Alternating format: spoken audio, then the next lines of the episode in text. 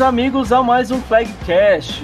Eu sou o Eber Barros e estamos com, a, com o sexto episódio do nosso querido e amado Flagcast.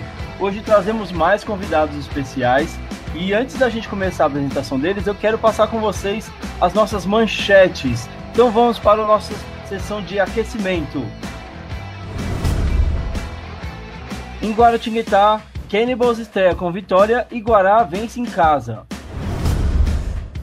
Em Barretos, Bulls vence a terceira seguida e o NASP consegue mais uma vitória. Paulista Feminino. Em Sorocaba, Cutters, Rainus, Vipers e Braves vencem seus jogos. Cutters e Rainus protagonizam o segundo empate da competição. É isso aí, galera. Esses foram os nossos destaques deste episódio e a gente começa agora a apresentação dos nossos convidados. Antes, começando com aqueles que estão sempre aqui conosco, ajudando em todos os episódios, é, nossos queridos convidados de cadeira fixa aqui no Flagcast. Começo por você, Tarcísio. Boa noite. Boa noite, Eber. Boa noite a todo mundo que está ouvindo e boa noite ao pessoal que está participando hoje do Flagcast. E vamos falar de flag de novo e domingo tem jogo até que fim. É, domingo você volta para campo, né, Tarcísio? Tava com saudade já, certeza. Não, certeza, cara. Eu não aguentava mais ter treino. Só fica falando de flag aqui e aí não dá para jogar, né? Não, pior eu ouvi durante a semana, né? Quando você dá um palpite errado, o pessoal fica buzinando no seu ouvido. É, a gente já tem que ficar acostumado com isso aí já. Meu primeiro, minha primeira semana de experiência com isso. Vamos ver como é que vai ser. Bom, dando sequência aqui então, Tia G, seja muito bem-vinda novamente. Boa noite. Boa noite, jovens. Partiu falar mais de flag, de flag e de flag rodada emocionante aí do Campeonato Feminino de 5x5. O Tia G vai ajudar a gente a dissecar toda essa rodada. E eu passo para vocês agora os nossos convidados de hoje, trazendo diretamente de Barretos ou de Olímpia, como ele mesmo fala, é Gabriel Vicente, linebacker e membro da comissão defensiva do Barretos Bulls. Da onde você é, afinal de contas, Gabriel? Boa noite, boa noite a todos. Eu sou de Barretos, mas atualmente eu moro em Olímpia. Então a gente tem que viajar um pouquinho para jogar, para treinar, mas tudo vale a pena. Obrigado pelo convite aí para participar. Vamos falar de flag. A gente que agradece a sua presença por ter topado aqui o convite, Gabriel. Bom, dando sequência, agora a gente vai pro lado feminino da parada, mas com um representante masculino da equipe de piedade Rainus, Daniel Sobolevski. Pronunciei certo, Daniel? Mais ou menos, gaguejou. Mas Gaguejei, é... né? Mas a gente falou que isso ia acontecer, né? Não, mas é tranquilo. É, boa noite, pessoal. Um prazer estar aqui com vocês para falar de flag. É isso aí. E qual é a pronúncia, Daniel? Já deixa aqui pra gente deixar o áudio gravado na cabeça já, por favor. Vamos lá, é Sobolevski. É Olha. só trocar o W pelo V que fica tudo certo. É igual o Rainus. Quando é só puxar o sotaque japonês que dá certo, não puxa o americano não. Olha aí, já deixa as dicas preciosas pra gente acertar. Bom, o Daniel é coordenador defensivo e muito mais, segundo o próprio, lá na, na equipe de piedade, né, Daniel? É, eu faço de tudo um pouco. Na verdade, todo mundo faz de tudo um pouco, acho que em todos os times, né? Bom, a gente dá sequência aqui então, apresentando nossa última, mas não menos importante convidada, Carol Souza, da equipe de Piracicaba, Kenny Cutters, ou também conhecida como Giga, Safety e Blitzer lá em Piracicaba. Boa noite, Giga, tudo bem? Boa noite, tudo bom? Obrigado pelo convite. A Giga vai ajudar a gente aí também a dissecar um pouquinho do que foi essa rodada do feminino nesse último domingo lá em Sorocaba. Então, a gente dá início agora ao primeiro quarto do nosso Flagcast, falando sobre flag masculino. Roda a vinheta, por favor. Primeiro quarto. É isso aí, falando de flag masculino 8x8, vamos começar então a análise dos jogos que rolaram na rodada dupla do Campeonato Paulista de Flag masculino deste final de semana. A gente começa falando do Metrópolis Ball, é, onde a gente teve dois jogos lá na cidade de Guaratinguetá. E os resultados foram Silver Knights 20, Cannibals 23, Guará White Cranes 9, Mackenzie 0. Então a gente tem aí duas derrotas é, pela Conferência Norte, né? Uma vitória da Conferência Leste, a equipe de Guará consegue vencer dentro de casa e o Cannibals estreando com vitória. Tarcísio, eu já passo a bola para você, para você fazer essa primeira análise do jogo do Silver Knights. E é claro, se você quiser, eu posso complementar alguma coisa também, afinal de contas estava lá. É, em primeiro lugar, eu errei o palpite, mas pra mim era um jogo muito equilibrado. Então, erramos, qualquer um erramos. Fosse, qualquer um que fosse, eu ia apostar e o outro ia ganhar, né? É, mas assim, cara, pelo, pelo que eu ouvi do jogo, assim, do pessoal que jogou também lá, é, foi um jogo muito bom. Você pode ver até pela pontuação também. E, e o, pro Silvernuts eu acho que fica só uma coisa assim, é, bem, bem dolorosa a parte de eles terem forçado quatro interceptações no jogo e mesmo assim terem perdido, né? Os teams do, do Cannibals funcionou, eles tiveram retorno para touchdown e, e conseguiram virar no terceiro quarto, né? Quer dizer, mostrou uma, uma reação muito boa, assim, é, estando 12 pontos atrás durante, o, durante o jogo. É, esse último, o touchdown da vitória do Cannibals foi muito bonito, por sinal. A recepção do, do, do rapaz, vou até puxar aqui pelo, pelo aplicativo, foi a do. Foi do Cássio Azevedo, se eu não me engano. Ele recebeu a bola com uma mão só e conseguiu correr pro, é, pro, campo, pro resto do campo basicamente sozinho. Assim, a gente assistindo da sideline, mesmo quando é com o nosso time, a gente tem que reconhecer, né? Quando a gente vê uma cena bonita dessa. E, Tarcísio, é, a gente é, comentou aqui, já erramos o, no, nosso primeiro palpite né, da semana passada. É, mas a gente mencionava aqui que o Cannibals é, já tinha feito uma temporada muito boa no, é, em 2018, foi, é, chegou aí às finais do, do Metropolis Ball, e agora é, começa 2019 mostrando que não foi só um acaso que a equipe quer vir realmente para brigar pelas cabeças desse ano. Então, é, é um time que tá muito no, no crescente muito boa, cara. Assim, a, a, campanha do ano passado não foi uma campanha é, por acaso, eles já fizeram uma campanha boa em 2000 e, 2019, 2017. E assim, a defesa deles é muito boa. É, realmente eles estão ficando. estão virando um time bem encardido, né? Pra Metrópolis tá, tá, essa é uma vantagem muito boa. Tem uma defesa tão, tão forte assim. E, e, e o ataque conseguiu, o ataque mais principalmente o Special Teams. Mas na verdade eles são um time bem completo. Eles têm um Special Teams bom, tem um, tem um ataque é, é também é, é, decente, pra dizer a verdade, assim, é, tá em evolução também mas principalmente a defesa deles é muito forte e é por isso que eles têm ganhado esses jogos difíceis. É, vale ressaltar aí também o, o, lado do Silver Knights, que fez uma boa partida, mas teve o seu ataque falhando em momentos cruciais. A equipe teve a, a posse de bola para conseguir tentar a virada no, no, quase no final do jogo e parou quatro vezes ali na defesa do Cannibals, que fez um ótimo trabalho ali, é, impedindo a, que o Silver Knights virasse a partida, né? E, e essa, e, e, é isso mesmo, né, que é Tarcísio, um ataque, é, um time que, que quer almejar voos maiores precisa ter um ataque mais eficiente, né? Não, isso com certeza. É, eu acho que viveu muito falando de ataque, desculpa só te cortar, é mais a questão da red zone em si, né, que é um problema para muitos times, né? Sim, sim, sim, é um problema acho para a maioria, até para os times que estão no topo há muito tempo, você pontuar na, na chegar na red zone e pontuar é, é, o que faz falta, né? Assim, você tem um special teams bom para pelo menos colocar três pontos lá na, na, na, no placar para ter essa vantagem no final do jogo, né? É isso aí. Bom, a gente é, já colocou algum, alguns destaques dessa partida. Vamos escutar então a entrevista do destaque dessa partida aqui. O número 34 do Cannibals, Cássio Azevedo. Ganhar o primeiro jogo do ano é muito importante para o Cannibals, porque foi a quebra de um tabu nosso que sempre tomamos um sacode no primeiro jogo. E começar esse ano ganhando nos dá um alívio e mostra que estamos no caminho certo para fazer um ano incrível no campeonato. Além de ter feito dois TDs no primeiro jogo, que já é muito legal por si só. é isso aí, a gente escutou aí o destaque da partida pelo Cannibals, né? Uh, vamos dar sequência então aqui.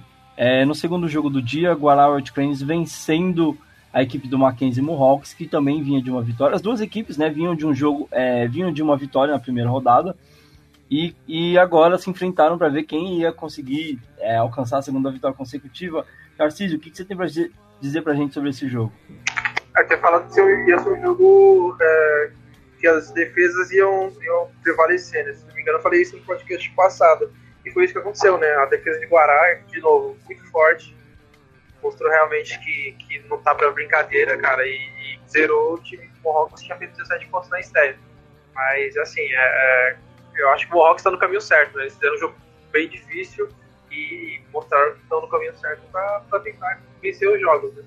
A gente acabou não ficando para assistir essa segunda partida, mas pelo que eu apurei, deu é, é exatamente isso, cara. Foi um jogo muito truncado, muito é, defensivo, falando, né? As defesas é, conseguiram impedir a maioria dos avanços do ataque. Teve poucos avanços assim para mais de, de 10, 15 jardas, né? Os avanços que tiveram, acho que foi talvez um ou outro para cada lado, ou por faltas, pelo que eu pude apurar. Mas foi um jogo de defesas, né? Então já dá para. Eu acho que o placar já traz isso para a gente. Né? Quando você tem um placar tão baixo assim, a gente já consegue identificar que as defesas trabalharam muito, né?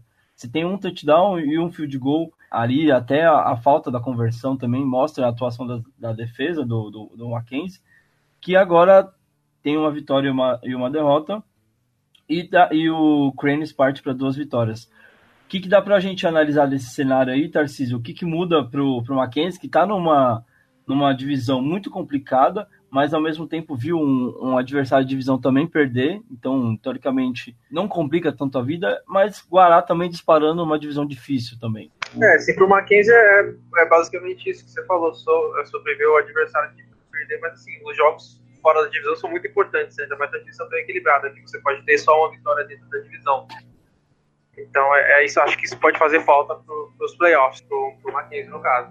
Sobre o Guará, eu, eu acho assim, eles começaram já com 2-0, eles estão numa divisão forte, eles ainda vão enfrentar o, o Bom Dia dos Desbravadores, o São José Jets, e, e Jets é um clássico né, para eles, é, é uma equipe que já, já com uma certa frequência, então eles se conhecem, e, mas assim, foi um começo muito bom para uma equipe que, que não foi para os ano passado e que precisava dessa, dessas duas vitórias para pontuar esse tipo, esse tipo de situação, né? Que ó, a gente voltou de verdade e ano passado só foi tropeço. Tá certo. Então a gente escuta aqui o destaque da partida é, pelo lado da equipe do Guará de Cranes. Número 54, Thomas Matos. Vamos ver o que ele tem para dizer para a gente. É, eu estou muito feliz com a vitória do nosso time hoje. E fico mais feliz ainda por ser destaque do jogo né? ainda mais na defesa do Cranes, que é uma defesa forte. Qualquer jogador ali poderia ter sido MVP. É, a vitória hoje em casa foi muito importante para a gente, principalmente para motivar a galera aí, né? ficar mais forte, a, a desenvolver aí, para a gente ter mais vitórias pela frente e seguir na, na, na classificação aí até os playoffs.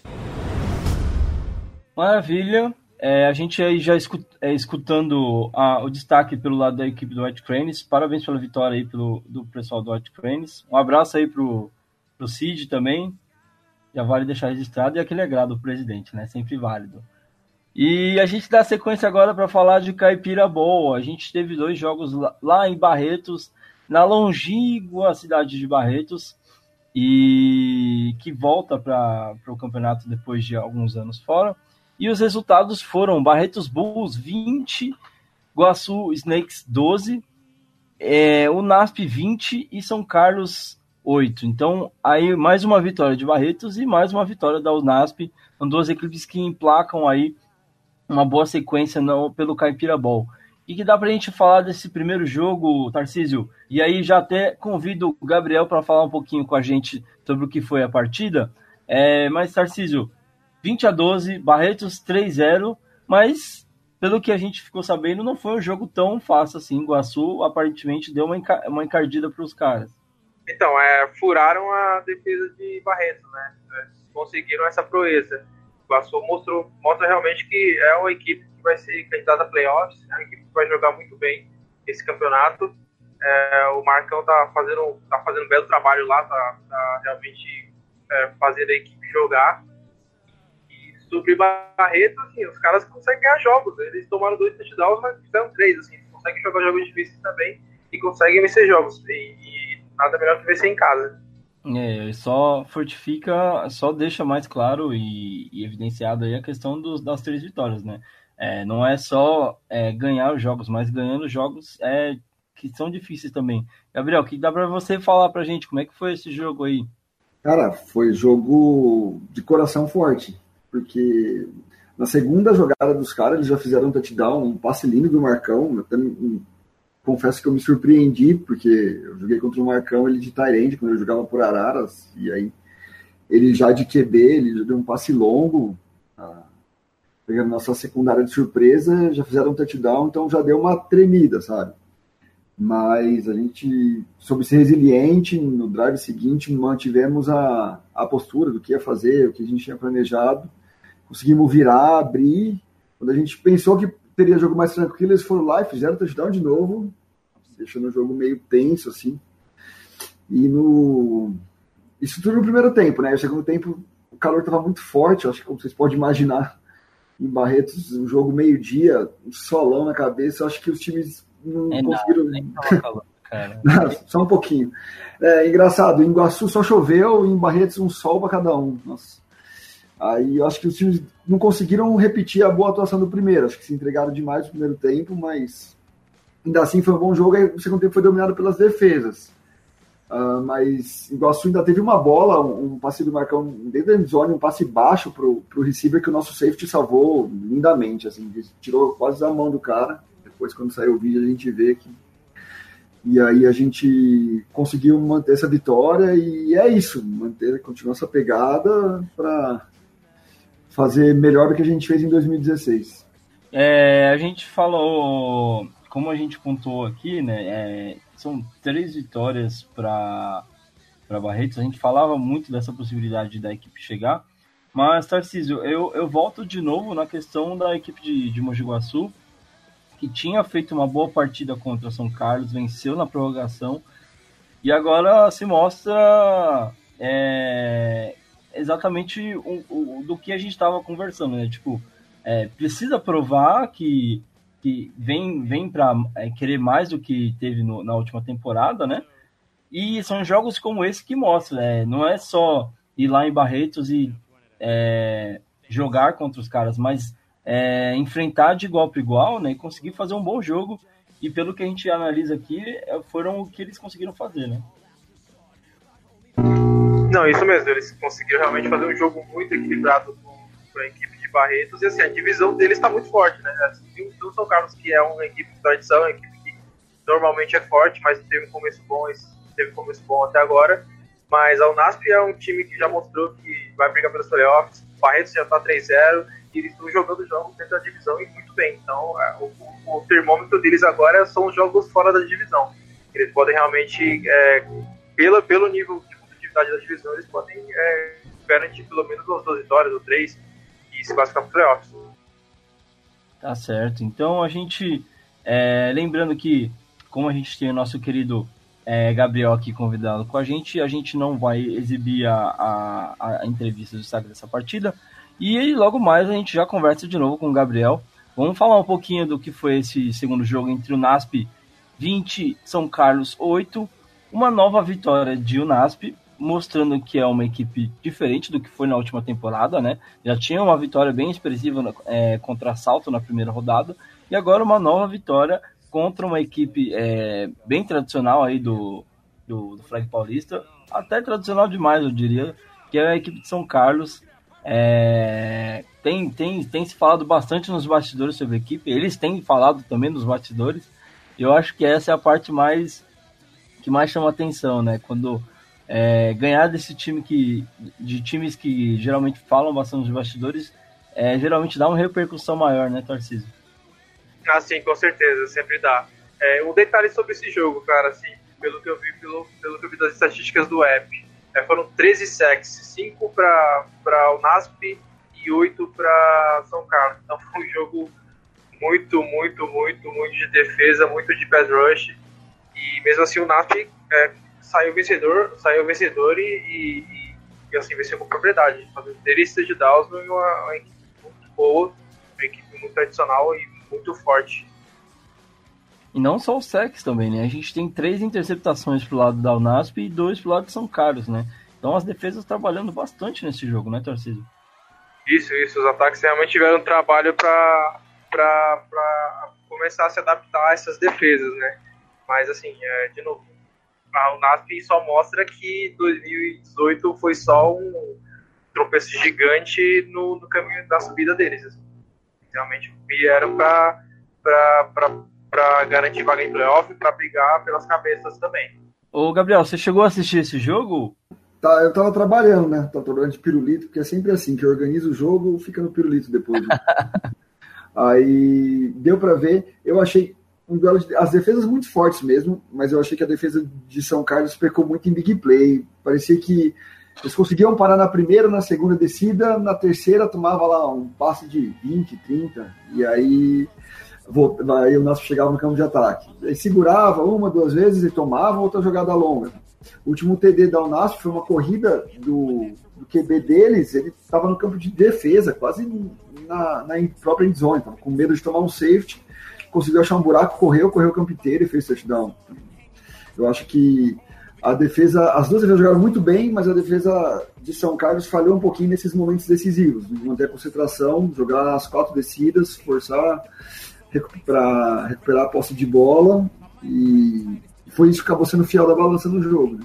Ah, e mais uma coisa, acho que São Carlos também sentiu quando o, receiver deles, o Diagonel, saiu machucado. Ele, primeiro, segundo, quarto, ele cortou a, a, testa, o supercílio, aí teve que sair para o hospital, tomar, tomar ponto. Ele estava sendo a bola de segurança do QB.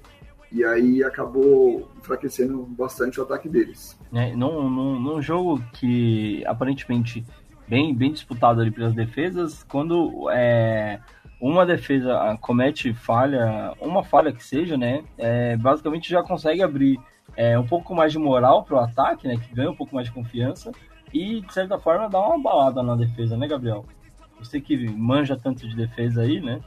Dá para dar um, um parecer para gente. Pô, manja, toda, manja tanto de defesa é por parte de vocês, assim, né? assim também não. Ah, mas é, é, é muito concentração, né? Tipo, quando você acaba tomando uma big play, uma jogada longa, você, por um, algum momento você sai do jogo um pouco, tem que saber conversar, concentrar, manter a cabeça no lugar. É o que eu sempre falo, tem que jogar os quatro down, forçar o chute que a defesa não quer jogar. A defesa quer fazer a sua parte, joga as quatro descidas recupera a bola e deixa o ataque ficar em, campo, que ficar da sideline vendo é muito melhor, né? Beleza, a gente escuta agora a entrevista do destaque da partida pelo lado da Unasp, o número 89, Gustavo Henrique, também conhecido como Magrão. É, vamos ver o que ele tem para dizer pra gente, por favor. Eu acho que o que levou eu a, a fazer a diferença foi a motivação desse time. Teve, tinha dia que eu ia dormir 5, 4 da manhã para acordar 7 para fazer drill sozinho. É, infelizmente o trabalho duro é, valeu a pena. A gente é, conseguiu fazer 3 sacks. Um não foi tão importante porque eles conseguiram forçar depois, mas é, acho que foi dois que foram, foram bem cruciais para manter o ataque deles no campo, para cansar eles mais, não fazendo eles avançarem. E eu acho que é isso. É, a gente está dando duro danado, tá, a gente está trabalhando pra caramba. E tomara que a gente fique 6-0 e vá para os playoffs. É isso aí, fica aí o registro do, é, do destaque da partida da Unasp Roosters. Parabéns pela vitória aí pro time também. Uh, a gente dá sequência agora no nosso Flag Cash, episódio 6. Vamos pro segundo quarto entrevistando o nosso querido Gabriel Vicente. Roda a vinheta. Segundo quarto.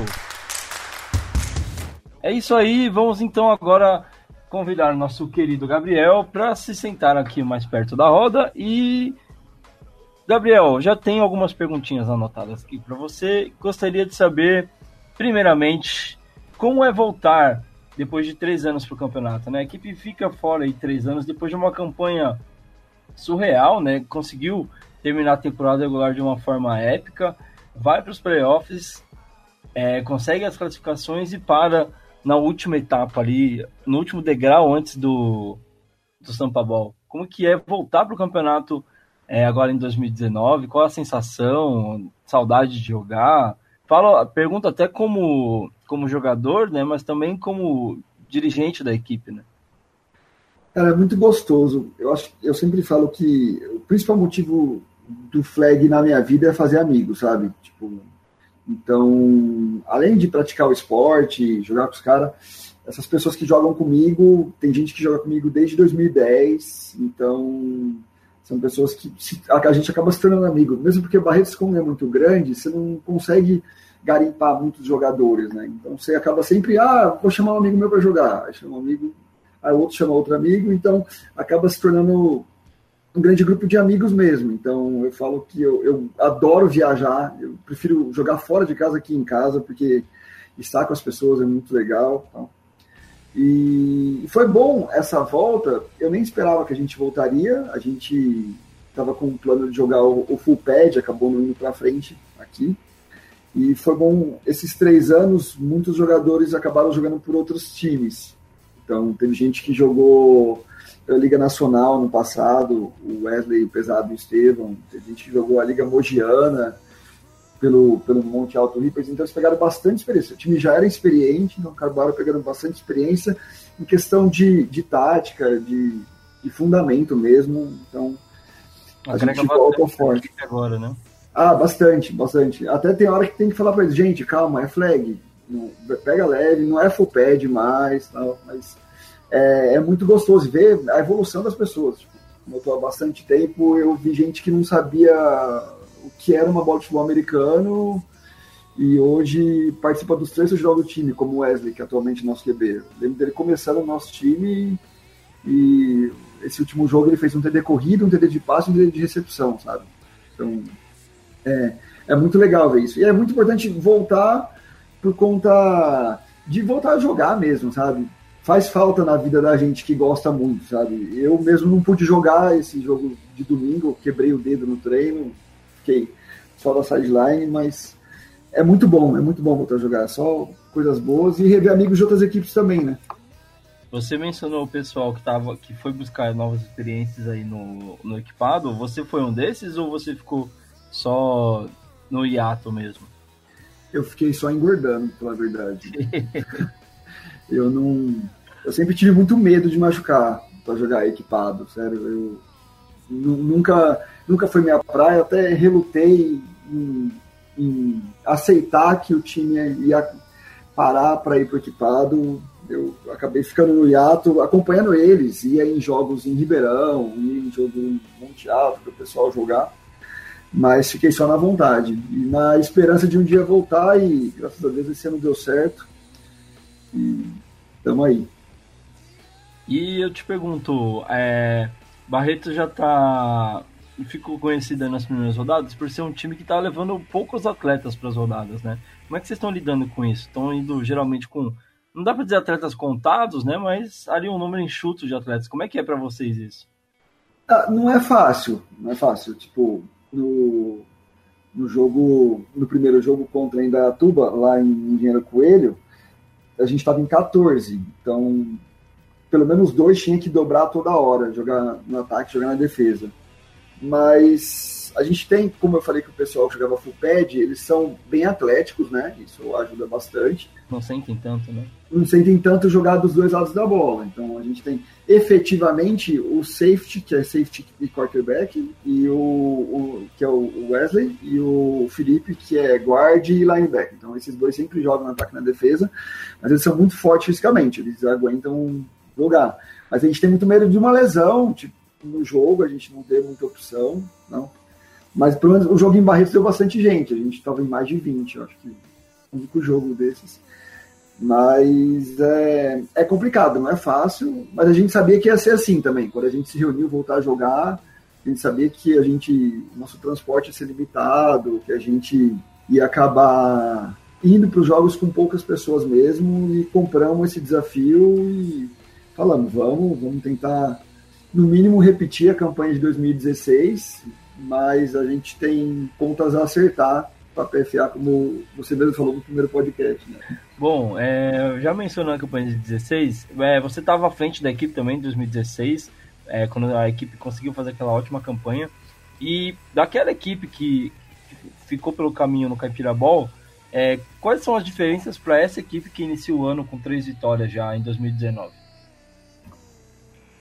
Eu acho que em relação a jogadores, na três anos atrás a gente tinha mais atletas, né?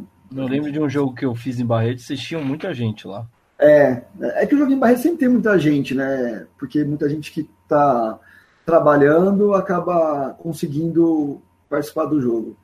Mas a gente tinha realmente muitos atletas, a gente conseguia viajar de ônibus, era uma, uma situação diferente. Uh, essa era a parte positiva de 2016.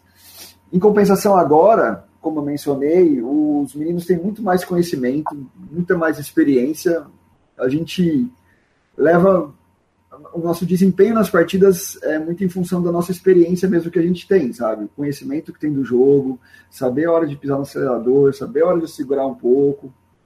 Uh, essa ida dos meninos para o full pad, apesar de ter parado o time, se tornou positiva pelo conhecimento que eles adquiriram e basicamente a diferença é essa. Hoje a gente tem muito mais conhecimento, a gente consegue saber dosar dentro do jogo, tem um playbook mais elaborado.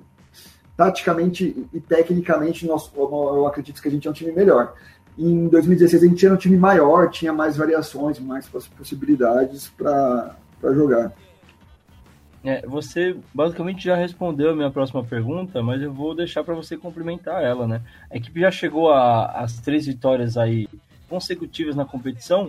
É, na sua opinião aí, como estão na frente da equipe também, a, o que, que, se deve a essa campanha, né? Começar tão forte em 2016, é, também a equipe conseguiu terminar 6-0, se eu não me engano, né? Mas em 2019 volta e consegue aí iniciar de uma forma bem intensa, né? É, eu acho que basicamente é a experiência dos nossos jogadores. Eu acho, como dá para imaginar, como a gente tem pouco atleta, eu acho que a gente não consegue fazer um treino 8 contra 8 faz uns três anos, sabe? Então a gente acaba adaptando o treino, adaptando o que faz. Não é todo mundo que consegue ir em todo treino. Tem gente que tem os compromissos particulares, então a gente acaba indo pela experiência dos jogadores, pela, pelo conhecimento deles. Eu, eu falo, não é me gabar pela minha equipe, não. A gente tem muito jogador bom, muito jogador bom que em todas as posições, sabe? A gente tem linebacks muito bom, cornerbacks muito bom, safety, DL. Uh, ah, e no ataque também, a nossa linha ofensiva é muito boa, tanto que eu falei que, apesar do desempenho do nosso quarterback, que participou do seu touchdown, eu achei que o Felipe foi o nosso melhor jogador na última partida. Ele bloqueia demais, ele abre espaço, ele protege muito bem. Então, a gente tem muitos jogadores bons e experientes. Eu acho que isso que é o diferencial para a gente estar tá indo tão bem nessa campanha. E a última pergunta que eu faço para você, talvez a pergunta mais chave aqui, né? Uh, o que, que, na sua opinião, é preciso fazer para ir além do, da, é, da onde a equipe chegou em 2016, né? Conseguir chegar até o Sampa Ball e, posteriormente, claro, vencer a, a, a partida do, do, ponto mais alto da temporada do Flag. É, a pergunta é de um milhão de dólares, né? Ou 125 milhões, como a Mega Sena que vai ter, né? É, no nosso caso é a Mega Sena, né? É.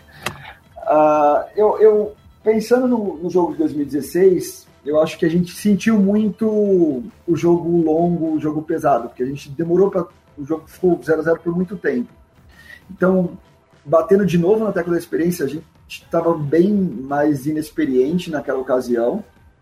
E o time de Avaré era experiente, né? Tinha sido, sido campeão tal, então eles souberam levar. Perdão? É uma equipe cascuda já, né? É, o time de Avaré é difícil. A gente jogou, não era o o Scorpions era o Mustangs em 2010, a final. Então, muita gente que jogou aquele jogo está jogando até hoje. Então, é uma equipe que sabe jogar o flag, né? Então, acho que eles souberam levar melhor o jogo do que a gente. acho que a gente, se a gente chegar de novo, é ter cabeça no lugar, que achar que uma hora a gente vai achar o caminho da vitória, uma hora a gente vai achar um field goal, a gente vai achar um touchdown. Mas para isso tem que ganhar, né? Tem que ganhar os próximos jogos. A gente tem um jogo Cássio, o próximo jogo contra o NASP, né? Os dois times estão invictos, jogo muito importante na divisão. Precisa ganhar os próximos jogos e entrar com, com uma cabeça mais tranquila no, nos playoffs quando as coisas não, não estiver dando certo. Porque o flag, como futebol americano, é situacional, né? Cada. Você tem que pensar na próxima jogada, esquecer a jogada passada Então, se as coisas não estão boas, na próxima campanha vai estar. Então, você tem que ter a cabeça e concentração os 40 minutos do jogo. Certo. Gabriel, eu agradeço a sua presença. É, mas eu peço para você não ir embora ainda, porque ainda tem. Quero que você participe com a gente nos palpites da, da próxima rodada aí, com certeza. Porque a gente gosta sempre de colocar o convidado na fogueira aqui também. Né? Bom, eu vou dar sequência aqui. Então, avançando para o terceiro quarto do nosso Flagcast. Falando agora de flag feminino. Roda a vinheta. Terceiro quarto. Iniciando o terceiro quarto, flag feminino 5x5 é a pauta do momento. A gente vai analisar a rodada que rolou lá em Sorocaba nesse último domingo. E os resultados das partidas foram Vipers 6, Cutters 38. É, no segundo jogo do dia, Rainus 28, Braves 6. É, terceiro jogo do dia foi Guarani 6, Sorocaba Vipers 35. Depois, no quarto jogo do dia, o jogo talvez mais esperado da rodada, Cutters 12, Rainus 12. E fechando o dia, o jogo entre as equipes estreantes, Braves 47, Indians 0. Tia G, te peço para já chegar mais perto aqui para a gente começar a comentar esses jogos dessa rodada que foi e também é, como a gente vai falar agora é, do jogo do dia principal, eu já peço aí para a Giga também deixar o, os ouvidos atentos para que a gente consiga conversar mais sobre esse jogo. Tia G, 38 para o Cutters, 6 para o Vipers. Vipers que era a equipe mandante aí do jogo, tava jogando em casa, né? É, o que, que, que, aconteceu? O que, que dá para a gente falar sobre esse jogo, né? Bom, é, eu esperava mais aí da defesa do, do Vipers, né? Mas a gente tem que lembrar que o Cutter está chegando aí com um ataque versátil aí, com duas QBs.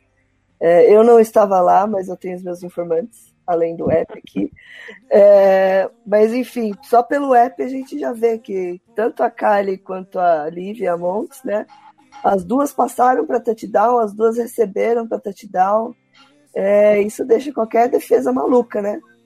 E a defesa do, Vi do Vipers vinha super bem aí desde o ano passado, mas aparentemente sofreu bastante com esse novo estilo de jogo aí do Cutters. O que a Giga tem para contar pra gente? É, foi mais ou menos isso mesmo. É, é uma defesa forte. É, desde o ano passado, acho que não só o Cutters, é, os outros times viram que, o, que a defesa e o time do Vipers estava numa crescente e é, era difícil de bater. Foi um jogo difícil, não foi tão fácil. É, o, o, placar está elástico, mas demorou para abrir, abrir o placar. É, a defesa é bem forte, a gente viu isso ano passado. É, foi um time que, do meio do ano para o final, cresceu muito, deu trabalho para todo mundo. Mas a gente cons conseguiu encaixar o jogo. Acho que na primeira rodada o, o time não estava forçando muito a bola. Dessa vez acho que entrou mais calmo, foi, foi trabalhando, foi estudando, foi usando os, os primeiros drives para conhecer mesmo e encaixar. Jogou mais simples e daí no final conseguiu abrir mais o placar. É, a gente falou bastante do, da, dessa defesa do Vipers, né? É, que foi e, e eu acho que ainda vai ser, né? É, bem encardida e vai dar muito trabalho para as equipes, mas eu acredito que o Vipers ainda tem muito a mostrar nessa competição e continua apostando, né? Mesmo tendo apostado no Cutters nesse primeiro jogo, na última rodada, já já eu não lembro qual foi o seu palpite nesse jogo aqui. A gente apostou tudo igual. Tudo igual? é, você me copiou. Dá dizer que eu te copiei, né? É. Mas é, eu, eu, eu, apostei no Cutters, mas falei que esperava que o jogo seria duro, né? Mais parelho, né? É, não esperava um placar tão elástico assim, me surpreendeu um pouco. Mas é primeiro e... jogo, né? Isso aí tem muita, muita água ainda para rolar e com certeza elas vão dar muito trabalho ainda. Pra... E a, a, defesa dela estava desfalcada. A Bia, a Bia só chegou pro jogo da tarde. Então, talvez. É, uma peça importante ali, né? É, ela é. Se não completa, ela, ela é coordenadora, se eu não me engano, da, defensiva do, das meninas. Então, acho que também ajuda. ajuda, ajudou para nós e foi para elas foi um pouco pior. É, com certeza faz diferença. Tá certo, então é, a gente coloca para vocês agora a entrevista do destaque da partida. Número 87, Beatriz, do Cutters.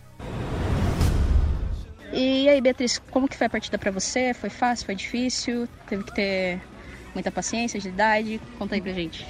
Foi uma partida muito boa, nós pegamos um time muito forte e elas ganharam da gente no outro jogo, então a gente veio bem preparado. Conseguimos ganhar, é, o nosso time encaixou bem, a gente viu que a gente está bem no campeonato. E o mais importante é que não erramos muito. Então. Ah, o placar foi 38 a 6.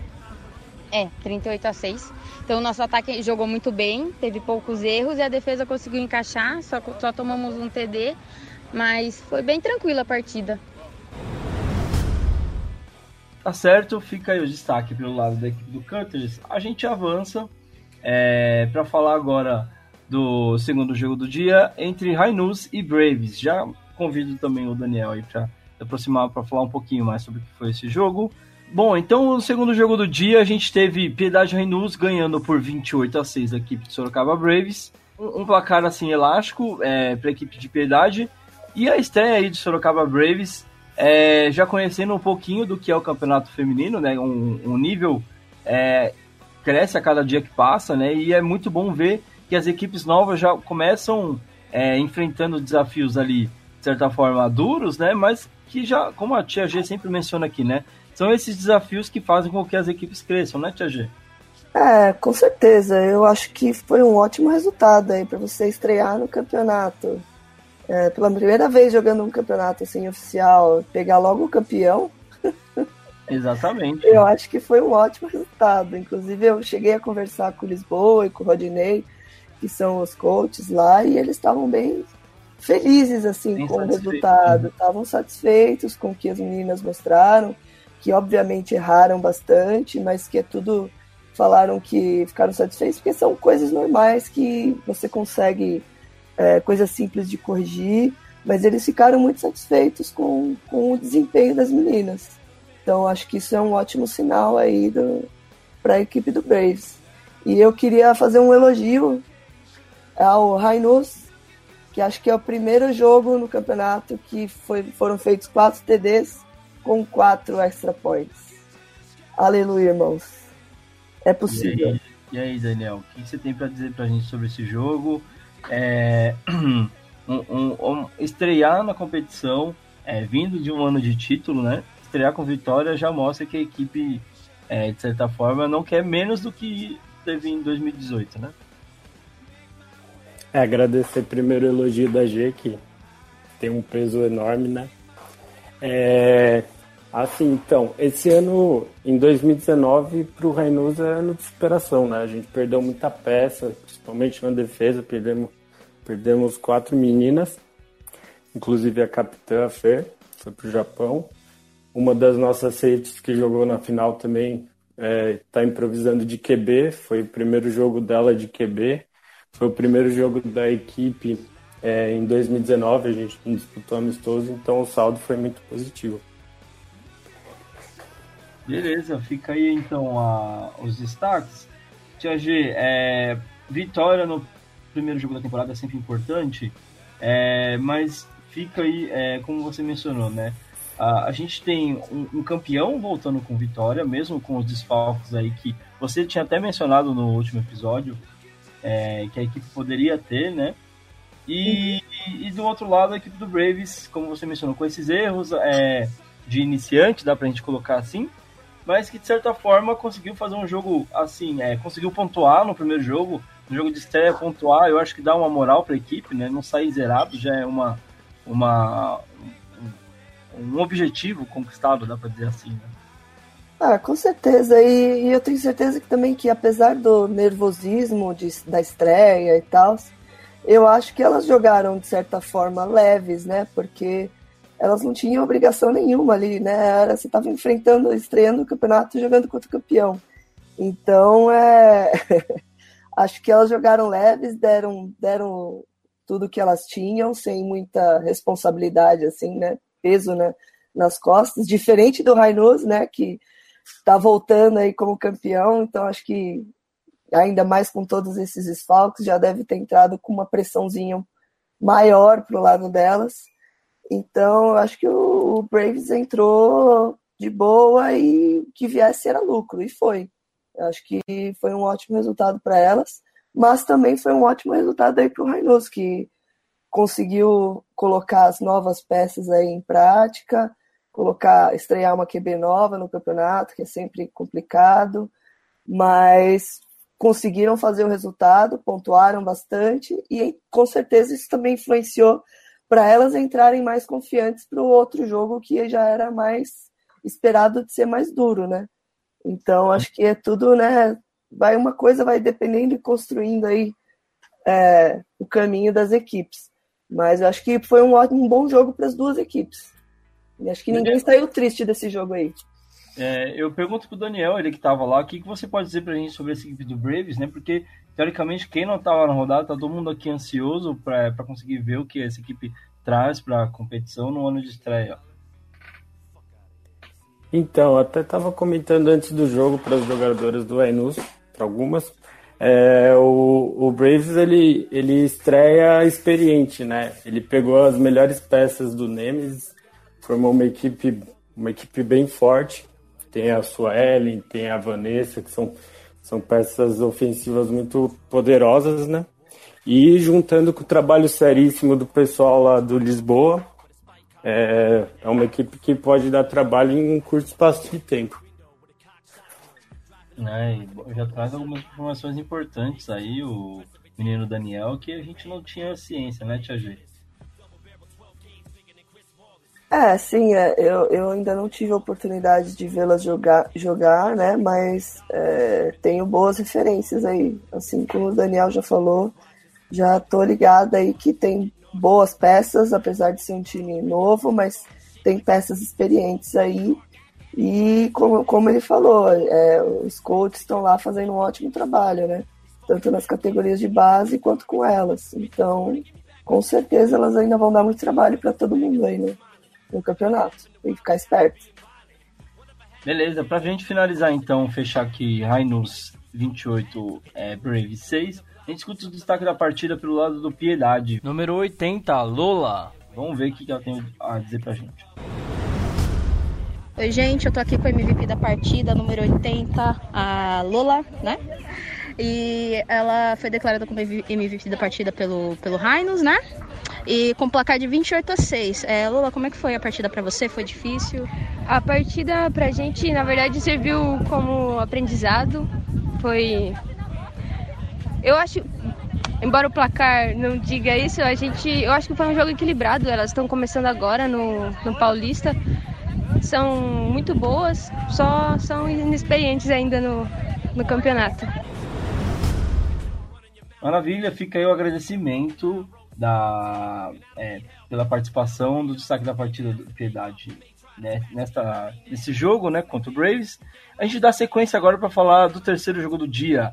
Vipers 35, Guarani 6, estreia da equipe de Guarani e a primeira vitória do Vipers na competição. Tia G, que dá pra gente falar sobre esse jogo? Eu acho que se a gente ficou um pouco frustrado com a, a o Vipers no primeiro jogo, elas ficaram 50 vezes mais frustradas, né? É. E aí entraram aí nesse jogo virada no giraia, querendo ganhar de qualquer jeito, e o resultado tá aí, né? 35 a 6. É o famoso alguém tem que pagar o pato, né? Exatamente. Então elas foram lá e não vacilaram, partiram para cima e marcaram um monte de ponto. Tomaram aí um TD, mas acho que também era um resultado esperado, assim, por também a estreia do, do Indians aí na competição. É, mas não, não me surpreende, é, era algo que eu esperava, assim.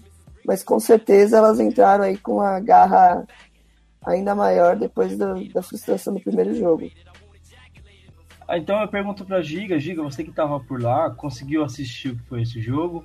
É, o que, que dá para a gente falar é, desse Vipers que conseguiu uma recuperação no segundo jogo do dia e dessa estreia do Guarani Índios, é uma equipe que a gente sabe algumas coisas, mas não sabe muito o que esperar dela, né? É, eu fiquei de pirulito o primeiro tempo do jogo, daí eu consegui acompanhar mais perto. É, o Vipers conseguiu encaixar bem os, as jogadas, é, não sofreu tanto defensivamente. E o Indians é um time novo, eu, eu não, não lembro, porque dizem que a base é do Mavericks, né? Mas eu não lembro, eu não conheço as meninas pelo que eu vi, a maioria eram novas e não tem tanta gente. É, é um, é um time que vem em quantidade em poucas meninas também. Mas acho que tinha duas ali que eu vi, acho que em dois, dois training camps que a, que a seleção fez. Então, assim, já que mostra que tá indo atrás e tá procurando aprender. É, é um time bem. É que nem a G fala. No começo vai sofrer um pouquinho, vai, vai perder alguns jogos, mas se continuar, logo dá trabalho. Com certeza elas aprenderam bastante coisa nesses dois jogos. Certeza absoluta. é isso aí. É, apesar do, dos placares, né, eu acho que é, na verdade a gente vai acabar batendo na mesma tecla, né? Então, é, independente do placar, eu acho que o que é importante é, é o que você vai levar desse placar, né? É, construir uma equipe é, que só treina é impossível, né? Não dá só para você ficar treinando e esperar atingir resultados importantes, né? Eu, então, por isso que eu acho muito importante quando você traz sua equipe para disputar um campeonato contra equipes que talvez estejam ali é, mais à frente, é, já jogando tudo mais, mas você precisa começar por algum ponto, né? E, e assim, treinar contra o vento ou treinar contra a própria equipe chega um ponto que você não consegue atingir objetivos, né? O Daniel você, é, mencionou que tem algumas informações pra gente sobre essa equipe de Guarani. Pode citar aí pra gente, não tem, tem crise não. Traz aí o furo de reportagem pra gente. não é furo, pode ser até que eu esteja falando alguma coisa a mais. Mas é, no final do ano passado a gente disputou um amistoso, que na verdade era para ter sido marcado no começo do ano, mas eles estavam reestruturando mesmo, tiveram muitas jogadoras lesionadas. A, a Michone, que foi destaque do Mavericks em 2017, conseguiu operar só no meio do ano de 2018, foi uma loucura. É, então é um, é um time que realmente está começando do zero.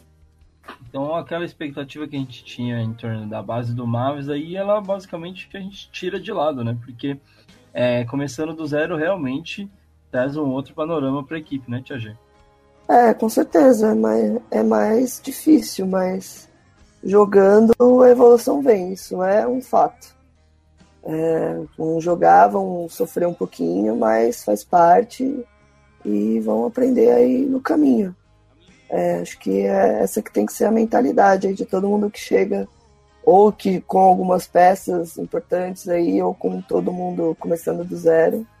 O negócio é dar a cara a tapa e jogar. Não tem outro jeito, é a melhor forma de aprender, com certeza. Falou pouco, mas falou bonito. Essa é a Tia G. Bom, a gente finaliza essa partida com, escutando a entrevista do destaque da partida pelo lado do Viper. Número 51, Aline. Oi, gente, eu tô aqui com a Aline, 51 MVP do Vipers no jogo contra o Indians. É, Aline, como que foi o jogo para você? Foi difícil? Tava fácil? Como é que tá? Então, eu senti que esse jogo a gente conseguiu é, se encaixar mais, a gente ficou mais concentrada e o resultado aí vocês podem ver que foi um pouco elástico. Consegui fazer uma int, graças a Deus, e é a união de todos é que fez a diferença. Fica aí o agradecimento da, da equipe do Flagcast para o destaque da partida. É, a gente segue então para falar sobre o que foi o jogo do dia. E eu já é, chamo também de, novamente os dois convidados aqui para falar com a gente sobre o que foi esse jogo. Né? Tia G, o jogo mais esperado do dia terminou empatado é, o que você pode dizer pra gente? Talvez a expectativa que foi colocada em cima desse jogo foi muita e aí os times, ah, vamos empatar que tá tudo bem, ninguém fica triste, tá tudo certo. Nada, treta! Jogo, jogo treta. A gente gosta de jogo treta. Com emoção até o último segundo. Cada um marcando um TD. Ninguém Então aí, ó, eu elogiei o, o lá no primeiro jogo. Nesse, se tivesse feito um extra point aí, teria levado para casa, mas não marcou. É, foi jogão, né? Não, não assisti, mas já assisti alguns pedaços aí do, do vídeo do jogo. E foi um jogão. O Cutters aí mostrando, colocando as duas QBs em campo.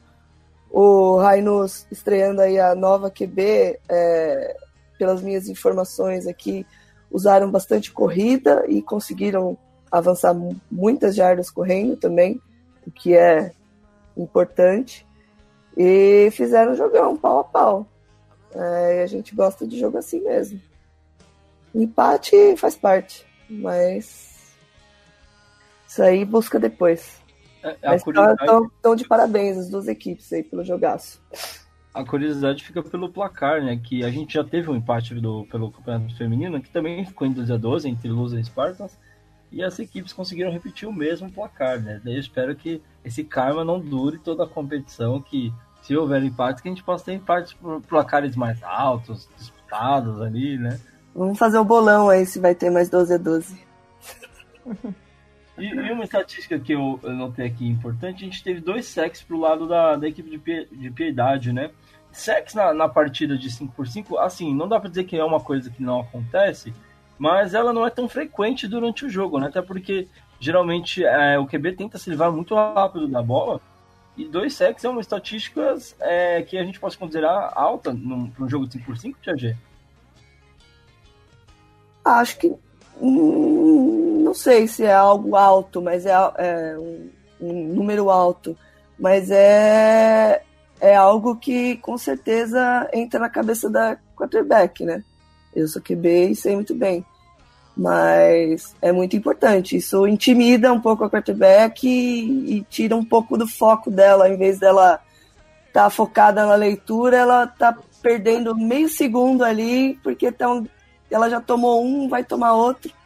Então é algo muito importante para você minar a quarterback aí. É que aí no caso ainda tinha duas QBs, né, para sacar. Não sei se no caso foi, foi em cima das, da mesma quarterback ou se foi uma em cada, mas é um número muito importante e tenho certeza que isso influenciou sim no, no resultado do jogo. Bom, eu vou perguntar então para a fonte, o Daniel já responde isso para a gente e já fala também o que, que ele achou dessa partida, Daniel. Bom, puxar um pouquinho a sardinha para o nosso lado.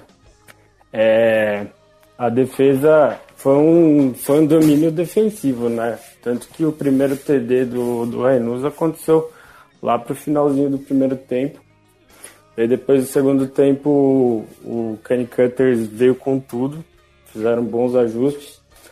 E, mas também logo depois o Rainuso conseguiu o um empate e daí depois novo domínio defensivo até o final para combinar naquele lance emocionante. E, Giga, para você, o que, você tem a dizer sobre esse jogo tão emocionante como todo mundo tá é, colocando aqui? É, foi isso aí mesmo. É, a defesa, acho que a gente segurou, acho que os três primeiros drives do, do time, acho que sem dar first. Daí o ataque, o ataque nosso começou bem até. Eles tiveram, acho que umas duas ou três chances de pontuar perto da situação de red zone mesmo e não conseguiu. É... Mas foi é bem isso mesmo. Foi um jogo. A defesa dos dois times prevaleceu. E é aquela coisa, quem errou menos, mas nesse caso não, não, não teve muito. Errar igual, porque... assim? Oi? Errar igual que... e terminar empatado, dá pra dizer? É, porque assim, é aquela. É uma furada de flag que, que nem a G falou. Eles usaram bastante jogo de corrida. Então, assim, era uma furada de flag, era 15 jardas que dava para o adversário. Então já atravessava quase tudo. Então, em, em três posses assim, que eles conseguiam correr bem, já estava na cara do gol. E daí é isso. Se não errasse aquela primeira flag, não ia andar tanto. E para os dois lados, tanto para nós quanto para eles, acho que todo detalhinho fez, fez diferença. É, e essas furadas de flag é outra coisa também que entra na cabeça, né? Se você não, tiver É. uma boa mentalidade ali, de controle mental, você entra no, no loop e erra de novo. E isso é terrível, né? Você vê aquela flag passando, daí você vê a menina lá longe e você vê o quanto custa, né? Pois é. E conversões. Conversões n- nesse jogo ficou, ficou claro o quanto é importante é, treinar e fazer bem feito, porque con- conversão ganha jogo e, e faz diferença. E é o detalhe, né? E é, é esses jogos que a gente tem é, com- com essas equipes assim que já estão um tempo na, na estrada, a gente sabe que é, é jogo de detalhe, né? Tipo, e quando a gente peca no, para resolver esses detalhes, geralmente é, é, não dá para dizer que a gente sempre vai ter um empate, né? Mas é, acaba ficando aquele placar, placar apertado, uma posse de bola. E a gente teve, até a, pelo vídeo que chegou pra gente, teve a questão, aquele último lance que a defesa do, do Piedade conseguiu tirar a flag Sim. ali no, em, menos, em centímetros ali, pelo que É. falaram, né? Então, tipo, mostra como o jogo foi apertado, né? Até o último segundo, as duas, a, o Cutters teve a oportunidade aí de vencer a partida, mas a defesa do Reynolds é, respondeu falando, não, cara, não vai acontecer aqui, a gente vai terminar assim mesmo. Foi bem isso mesmo. Foi no último lance, acho que tinha dois segundos de relógio, a última bola e foi questão de, de centímetros, não foi nem metros. E quem tava num ângulo viu que entrou, quem tava no ângulo falou que não foi tanto. Eu, a arbitragem não deu.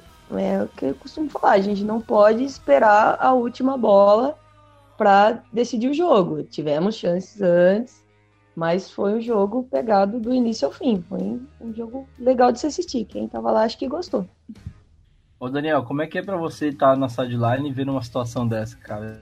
Da, da última bola que pode decidir o jogo e conseguir ali taclear, faltando ali centímetros, como a Giga mencionou, pra endzone.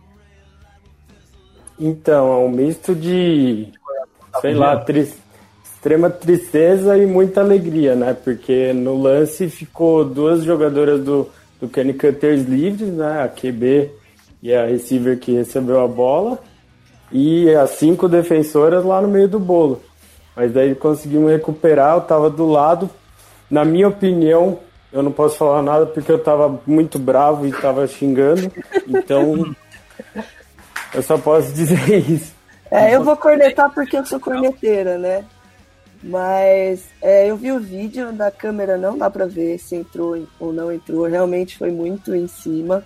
Mas rolou um, um erro ali de mecânica da, da arbitragem, que faltavam dois segundos, era o último ataque ali.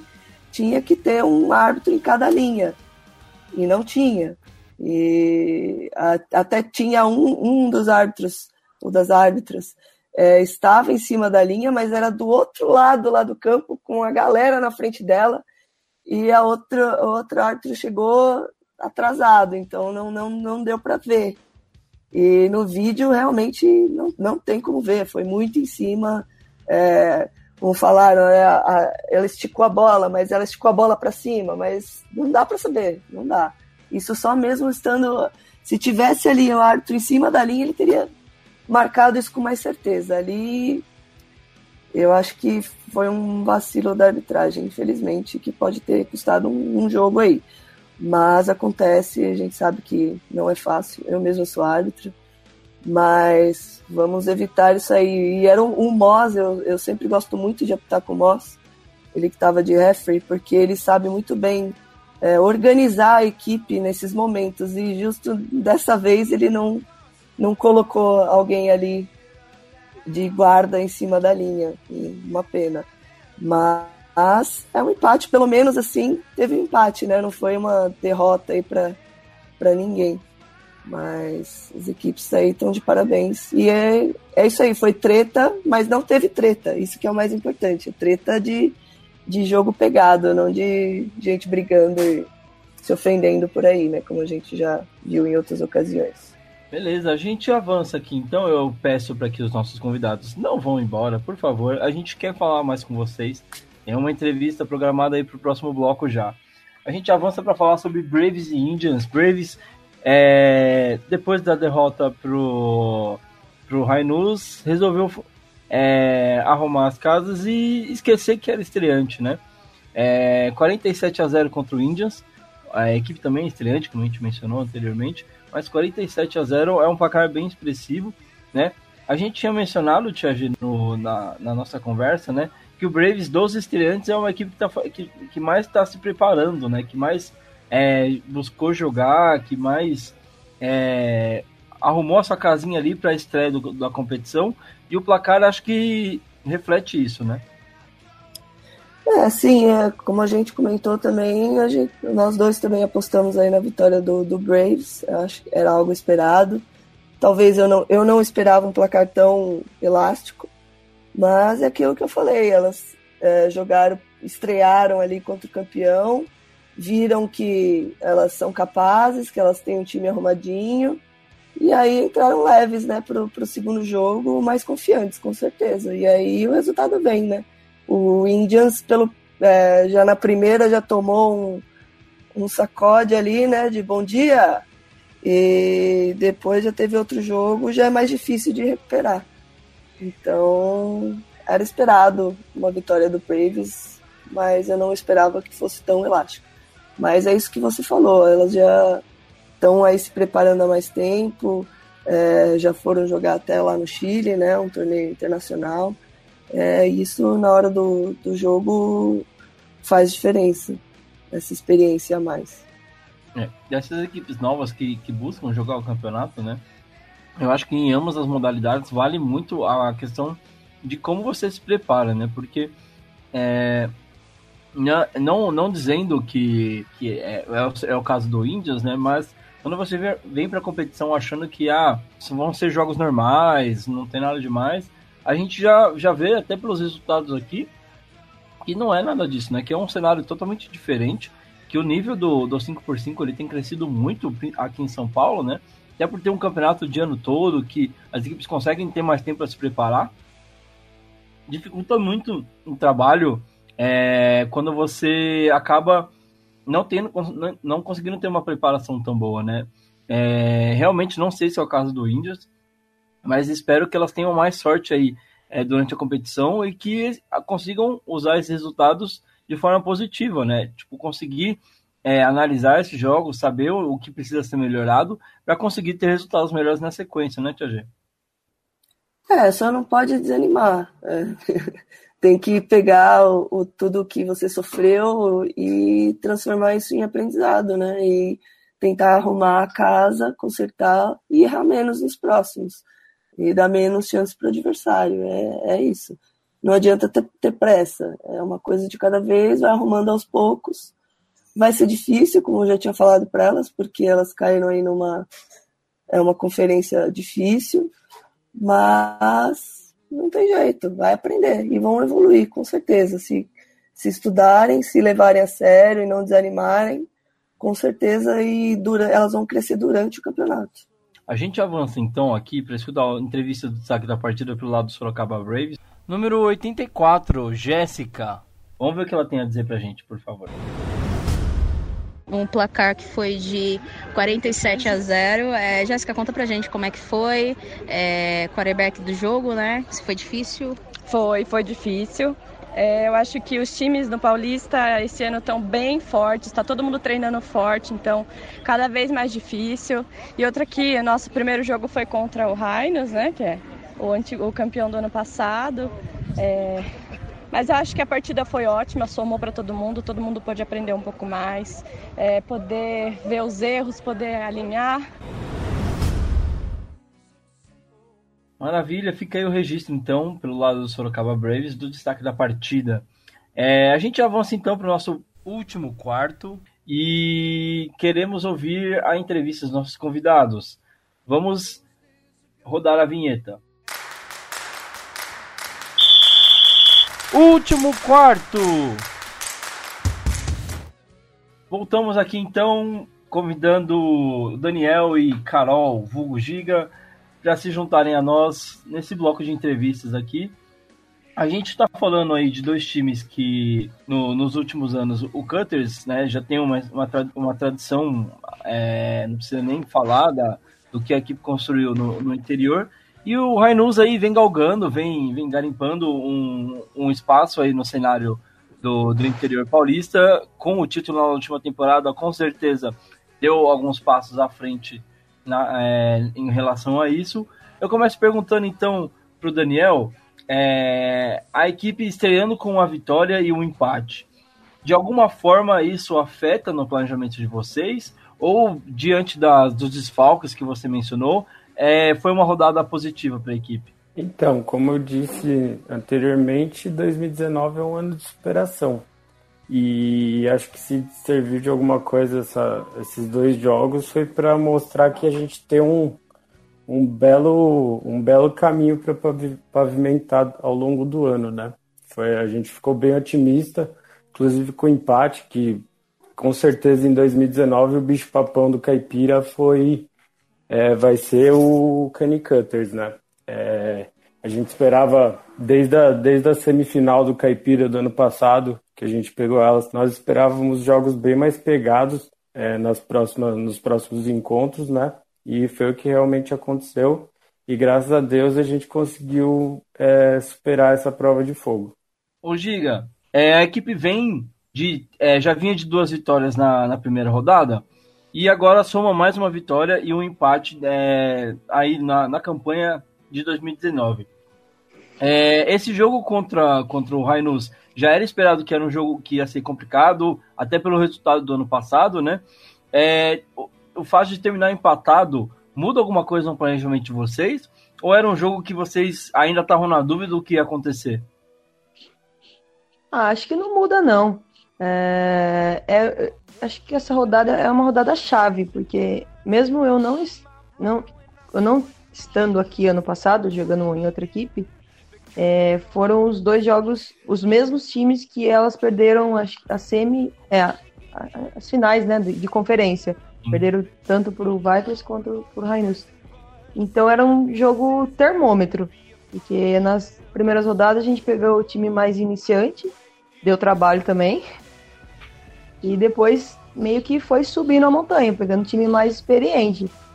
E o empate não muda não, não muda nada, até porque, como todo mundo sabe, são as atuais campeãs. Então, assim, não diminui nada no, no planejamento. Certo. Daniel, eu pergunto para você, é, a equipe volta para a competição depois de um título, o primeiro título da competição, e no primeiro ano da equipe já tinha feito uma boa campanha, no segundo ano já vem com um título.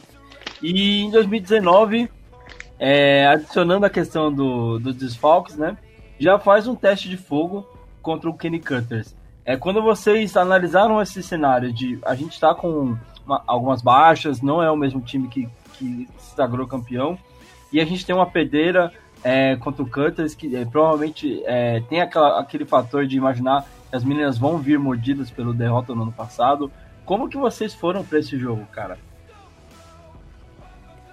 Ah, é, a gente aprendeu a gostar de jogo assim, né? Jogo grande.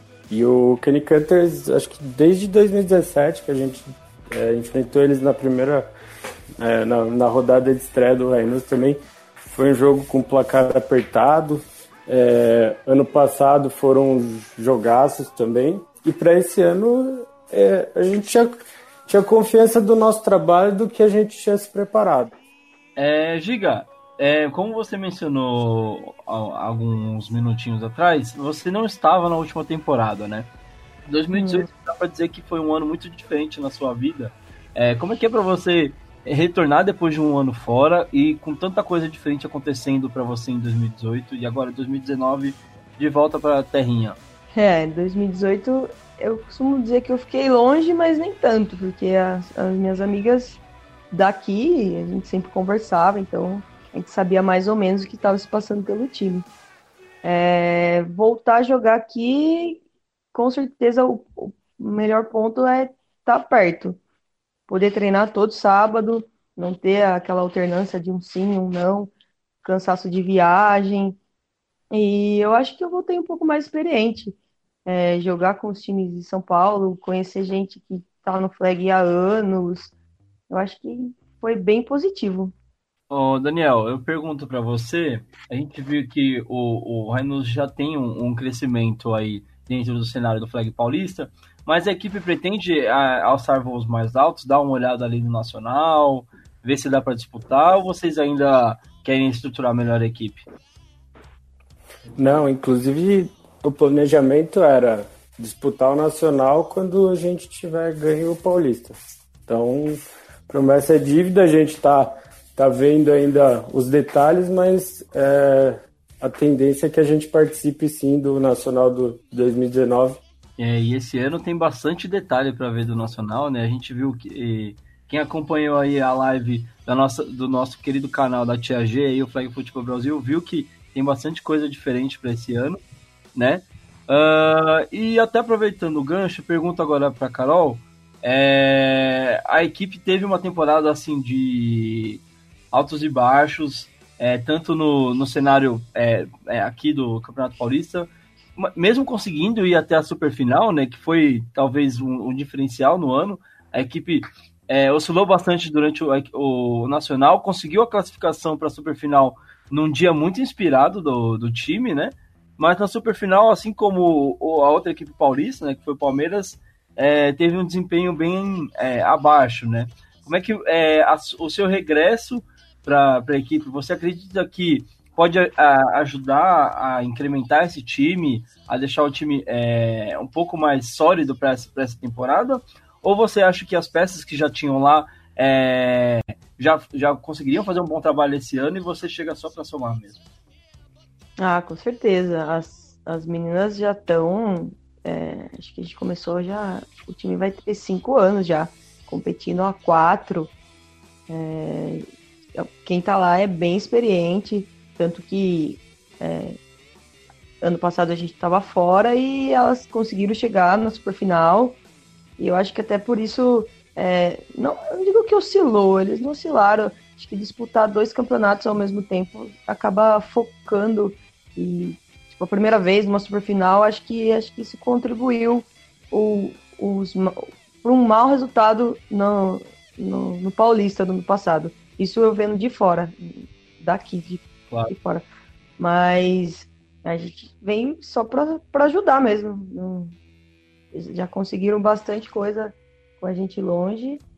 E esse ano vamos tentar chegar um pouquinho mais longe. É, Daniel, para a gente finalizar então a sua participação aqui com a gente, é, eu pergunto para você é, o que, que, a equipe tem planejado para continuar o trabalho que foi feito em 2018. É, 2019, como você mencionou, é um ano que a equipe provavelmente vai jogar o Nacional. É, como manter a base de um trabalho tão bem feito em 2018 e para colher frutos ainda melhores em 2019, cara? Então, o planejamento é muita antecipação, né? No final do ano passado, é um, um misto de preparo para a final, mas já estava me preparando para para recompor o elenco com as, com as baixas, né? Você, então, assim, você já sabia dessas baixas antes do, do, da final?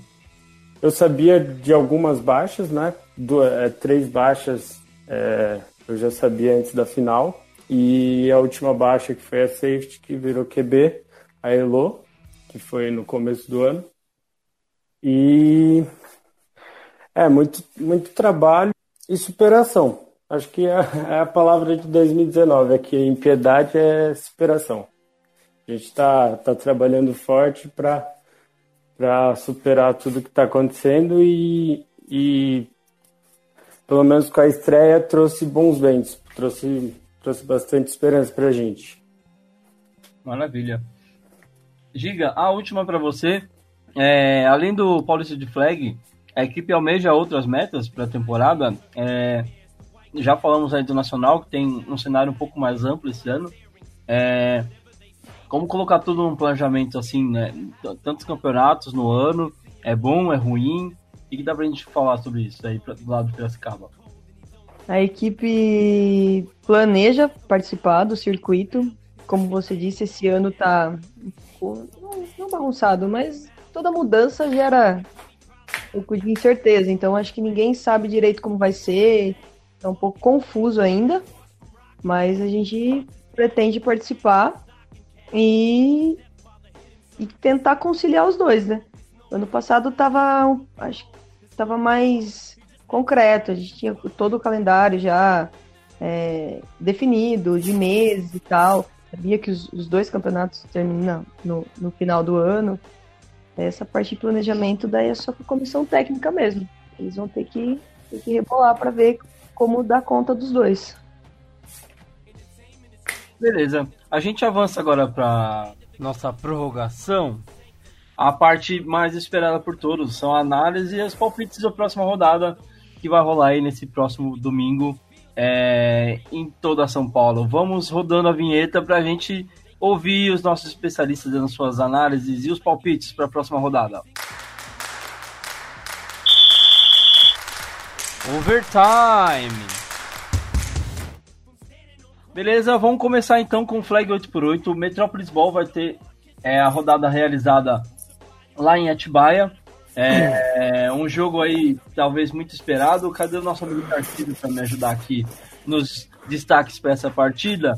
Brasil Devils estreia na competição depois de uma ótima temporada, enfrentando Atibaia Superchargers, a equipe da casa ali. É, na revanche do Metropolis Ball, Tarcísio, um jogo muito esperado nessa, é, nesse calendário que foi quando foi divulgado, né? A gente tem outro jogo no, no dia que também é muito esperado aí, até pelo, pelo, pelo resultado das duas equipes, né? Mas Brasil Devils e Atibaia é um grande jogo do dia. Ah, sim, com certeza. O grande jogo do dia é, é reviver a final de conferência no mesmo campo do, do ano passado. No mesmo lugar, bem lembrado. No mesmo lugar, isso mesmo. E é, o, é realmente o jogo, tudo tá sendo um jogaço, o que todo mundo da Metrópole esperava, espera pra, pra de ver e, tipo assim, tava ansioso pra, pra acontecer. Vamos ver aí como é que vai ser a estreia do atual campeão. Você acha que nesse caso vale levar a questão do, do aspecto de revanche para campo? Ou é um jogo novo, não tem que lembrar do último jogo? Que, na sua visão como técnico, o que, que é melhor? Não, acho que assim, é, tem que levar realmente como um jogo novo, né? A temporada nova é o primeiro jogo do Devils a, o segundo de Atibaia depois de ter, ter, ter, treinado também um tempo. Então realmente é um jogo totalmente novo, uma atmosfera nova, é, uma atmosfera diferente, temporada regular mesmo tendo seis jogos, e aí sendo o primeiro jogo é algo, é algo ainda muito diferente do que é nos playoffs, não tem todo o nervosismo é, é, de um jogo de playoff eliminatório, mas tem tudo para ser um jogo muito bom e aquilo, aquilo, você não leva pra revanche, mas sempre tem aquela, aquela coisa que você perde, sempre tem aquela coisa de, de ó, a gente vai conseguir é, é, quebrar os caras é, na parte tática, né? Assim, a gente vai conseguir mostrar que a gente vai, vai fazer diferente. É, eu, a expectativa aí é de um grande jogo, né? É, visto ao que as equipes fizeram na, na final do Metrópolis ano passado, acho que justifica o hype aí em torno da partida. É, vamos avançando então, analisando todas as partidas, depois a gente já volta fazendo os palpites, beleza, Tarcísio? Às 10h30, o FBC Green Reapers enfrenta o Broken Stones Football numa partida é, é, importante aí para as duas equipes, né? O, o, Green Reapers conseguiu a sua vitória na estreia, né? E o Broken Stones ainda buscando o seu primeiro resultado positivo na temporada. Teve um jogo adiado é, na rodada que era mandante, então agora vem pro seu segundo jogo, né, Tarcísio? Sim, é, e é um jogo de dólar de divisão, né, duas equipes que já se conhecem, já jogaram pro título de divisão em 2017. Então, mas é, assim, eu acredito que vai ser um jogo é, bem truncado, assim, pelas equipes, até pelo, pelo FBC tá começando um trabalho, assim, de, de tá voltando para pro campeonato para ser uma equipe forte e, e de, de os Broken Stones terem já derrota, né? É, para eles a vitória é muito importante aqui, até para é, começar a olhar o campeonato de, de, é, de uma outra forma, né? Porque é, a equipe viveu a frustração ali de ir para o jogo, mas não conseguir jogar, né? Contra o Caracas, e agora te, dá até para falar que dá para trazer um pouquinho dessa frustração e colocar nesse jogo contra o FBC aquela vontade de jogar o jogo, colocar e, e vontade de jogar duas vezes mais, né? contra o FBC. Não, isso mesmo. É, é, tem a parte da derrota para Guará ter esperado um tempinho e ter o jogo já seguido contra Caracas e não jogar, né? Então tem, tem todo esse sentimento é, é, vindo junto, mas eu acho que, que assim, você tira, você deixa fora do campo e, vai jogar o jogo quando você entra, você tá dentro daquelas, daquelas linhas e da, dos metros e das jardas e das marcações, então você coloca tudo que tá aí no campo, né? E tira fora o, o restante, a parte externa. E o que, que, dá pra gente é, colocar de destaque aí para essa partida das duas equipes, Tarcísio? Você pode destacar aí de UFBC e Broken Stones. Eu acho que assim, como eu disse, vai ser um jogo provavelmente truncado, mas eu acho que, vai ser um jogo de special teams, né? Provavelmente os special teams, os dois times vão trabalhar muito e eu acho que a FBC tem, tem um kicker muito bom, é, pode, pode se dar melhor nessa situação. Fica aí então o, a expectativa para ver como é que esse, esse time especiais decidiu o jogo para a equipe do, do FBC com um field goal, né? Bom, a gente segue aqui para falar do, do próximo jogo. Caracas Strong Bears estreando na competição, assim como Broken Stones teve o seu jogo adiado na última rodada do Metrópolis, enfrentando a Polytechnic Reds num jogo é, na estreia do, da Poly também, na competição, né? Então, jogo de estreia, Tarcísio. Sim, é uma estreia que eu que eu, que eu como é, técnico do Tigers, gost, gostaria, vou, vou gostar muito de, de acompanhar por conta de ter a Poli igual de divisão jogando, né? Isso igual que eles estão. E aquilo, é, eu sei o que esperar desse jogo, porque se for o Caracas no final da temporada, vai, pode ser um jogo muito bom, um jogo com muitos pontos, porque o ataque da Poli é um ataque competente, assim, é um ataque que pontua bem, é um ataque que gosta de, de, de, de se foca muito no, no jogo aéreo, né? Então Talvez seja um jogo muito maluco, questão de interceptação também. E Caracas é. Vamos ver o que vai acontecer. O que, que eles. Que, qual Caracas vai aparecer, né? O que, eles trazem para esse ano? Né? Acho que é uma grande expectativa aí, por estar dentro de uma divisão muito disputada, né? É, se a equipe não conseguir trazer alguma coisa é, de bate-pronto, talvez fique para trás dentro da divisão. Então, eu estou muito curioso para ver esse Caracas, como é que vai, como é virão, né?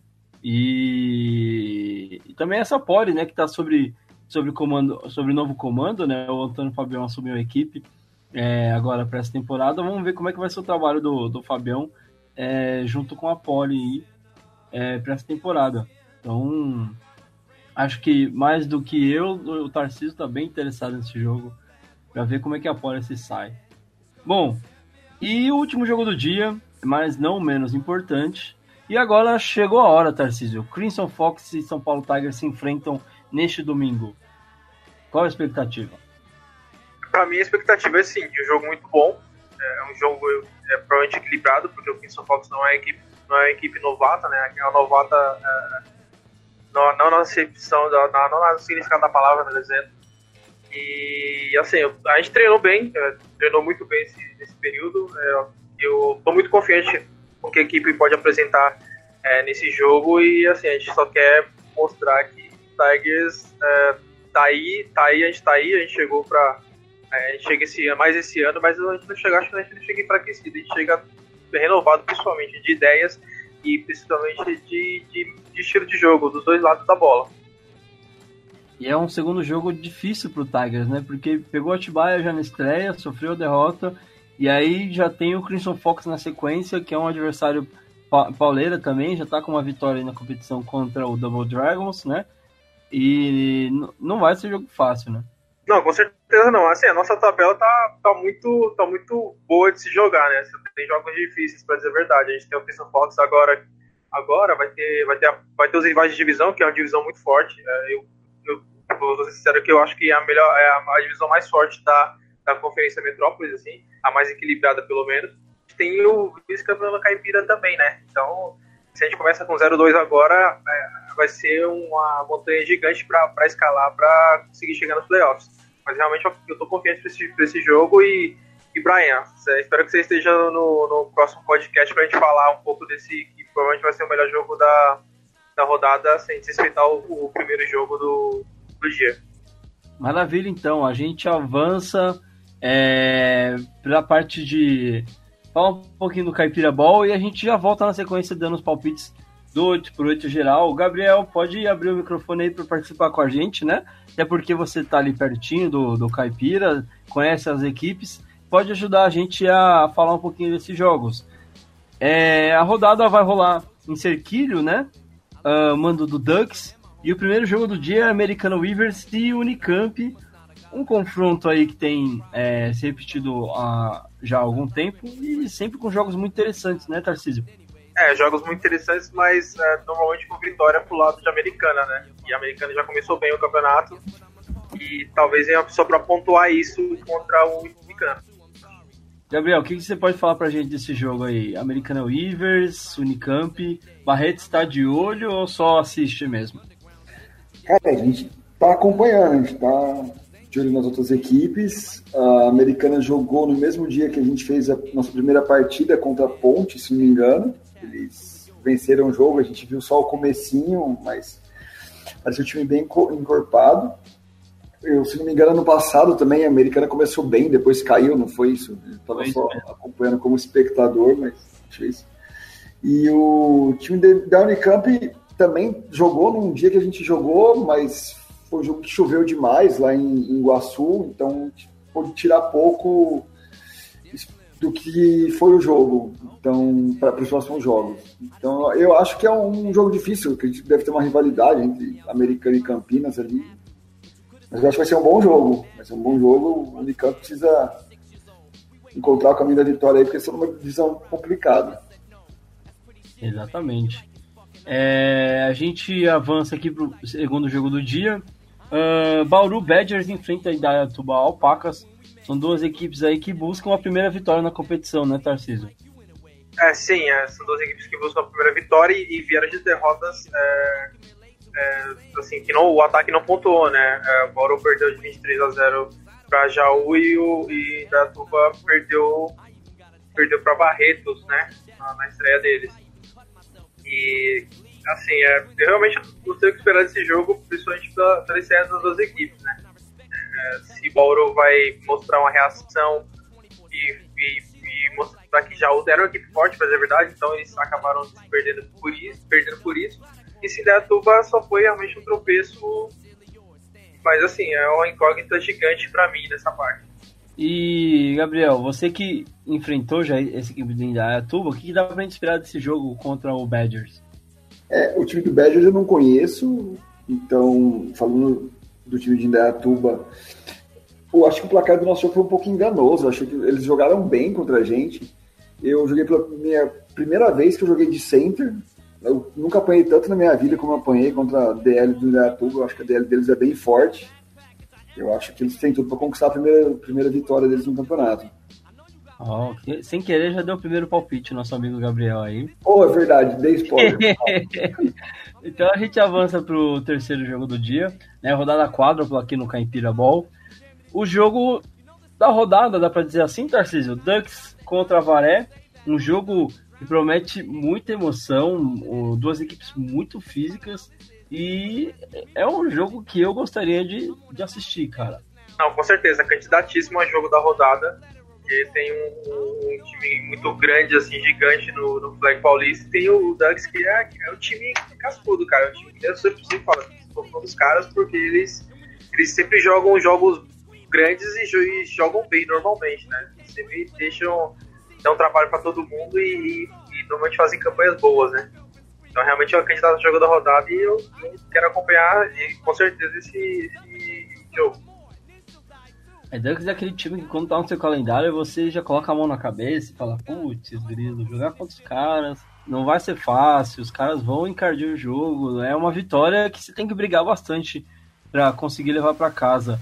É, a Varé vai ter trabalho e eu acredito que é, jogando em casa ainda, o Ducks é muito forte. É, a gente jogou contra eles ano passado, foi talvez o jogo mais difícil da temporada do Silver.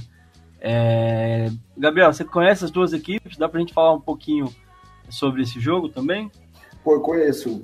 Uh, o, o campeonato 2016 a gente jogou duas vezes contra o Ducks, na fase de, de da temporada regular e na, na, acho que na semifinal de conferência. Foi? Na pós-temporada, né? É, na pós-temporada. Na semifinal de conferência a gente pegou o Ducks e na final a gente pegou o Avaré. O Ducks é um time muito chato. O Ale, não sei se é ele que tá de QB ainda, ele, ele é móvel. Eu jogando de mira linebacker, eu canso jogando contra ele. Nossa, é, é complicado. E a Avaré, eu falo que junto do, do Cutter são os times mais tradicionais do, do interior aqui no Caipira Ball. São times que são um exemplo a ser seguido. Avaré tem time sub-15, tem sempre renovação. Eu acho que vai ser um jogaço. Concordo com vocês, é o jogo da rodada. Maravilha, a gente avança então para fechar o dia na rodada do Caipira Ball e também fechando a rodada do 8x8. Guarani Índias e Ponte Preta Gorilas, o derby campineiro do Paulista de Flag. O clássico do futebol se repetindo no Flag Paulista pela segunda vez. Tarcísio, como a gente mencionou na última análise desse jogo, esperamos mais pontos, né? Vamos esperar um jogo melhor entre as duas equipes. Guarani Indians vem muito bem, essa, é, começa a temporada muito bem, terminou 2018 bem também. E a Ponte Preta ainda tentando se encontrar no campeonato, né, Tarcísio? Assim, por favor, não seja 2 a 0 né? É, a gente pede que isso não aconteça. Mas, assim, eu realmente acho que vai ser, talvez seja um jogo de opostos, né? O Guarani pode mostrar, é, confirmar essa subida dele, principalmente pelo ano passado, e acho que a Ponte pode estagnar, né? Ela pode realmente não mostrar mais nada do que, do que ela mostrou no, no começo da temporada. Talvez eu acho que seja esse jogo de opostos, né? Deu conflito sem querer, mas eu acho que vai ser isso realmente. O pessoal tá vivendo Semana de Vingadores aí, dando spoiler pra caramba. Vamos segurar os spoilers aí, pessoal, porque agora a gente começa a nossa sessão de palpites. Antes da gente entrar no flag 5x5, a gente dá os palpites 8x8. E eu já convido o pessoal do 5x5 para a gente analisar essa rodada do Metrópolis. Bom, então, na lata, em Tarcísio, Gabriel, é, Metrópolis Ball, Brasil Devils e Atibaia, quem leva? Eu aposto no Devils, atual campeão, não vou ser bobo de apostar diferente, não. Devils também. É, eu vou apostar no Devils, cara. Mesmo querendo que a equipe não ganhe, eu acho que respeito o campeão, né? Aquele famoso palpite do, de respeito ao campeão. Mas eu acho que a Atibaia tem em, em plenas condições. É, acho que a equipe aprende, deve ter aprendido com os erros, já já mostrou no jogo difícil contra o Tigers. E tem tudo para reverter o, a imagem que ficou do, do, último ano, né? Na final contra o Devils, perdendo em casa, né? Então, oportunidade aí para a equipe virar essa página. O FBC Green Reapers e Broken Stones FA no pique, quem leva? Eu aposto no FBC. Eu vou de Brookstones, porque o Tarcísio erra os palpites, eu vou diferente dele. é um Olha bom, só, bom caminho, Fui amigo, fui amigo. Olha. Eu ouço o podcast, eu sei o que está acontecendo. Ah, então já temos um, um fã aqui, cara. Você ficou para trás nessa aí. Uh, terceiro jogo do dia, Caracas contra a Politécnica. Quem leva, Tarcísio? Eu acho que é a Poli, mas eu vou torcer para Caracas. É, Gabriel? Nessa eu concordo, eu vou de Poli.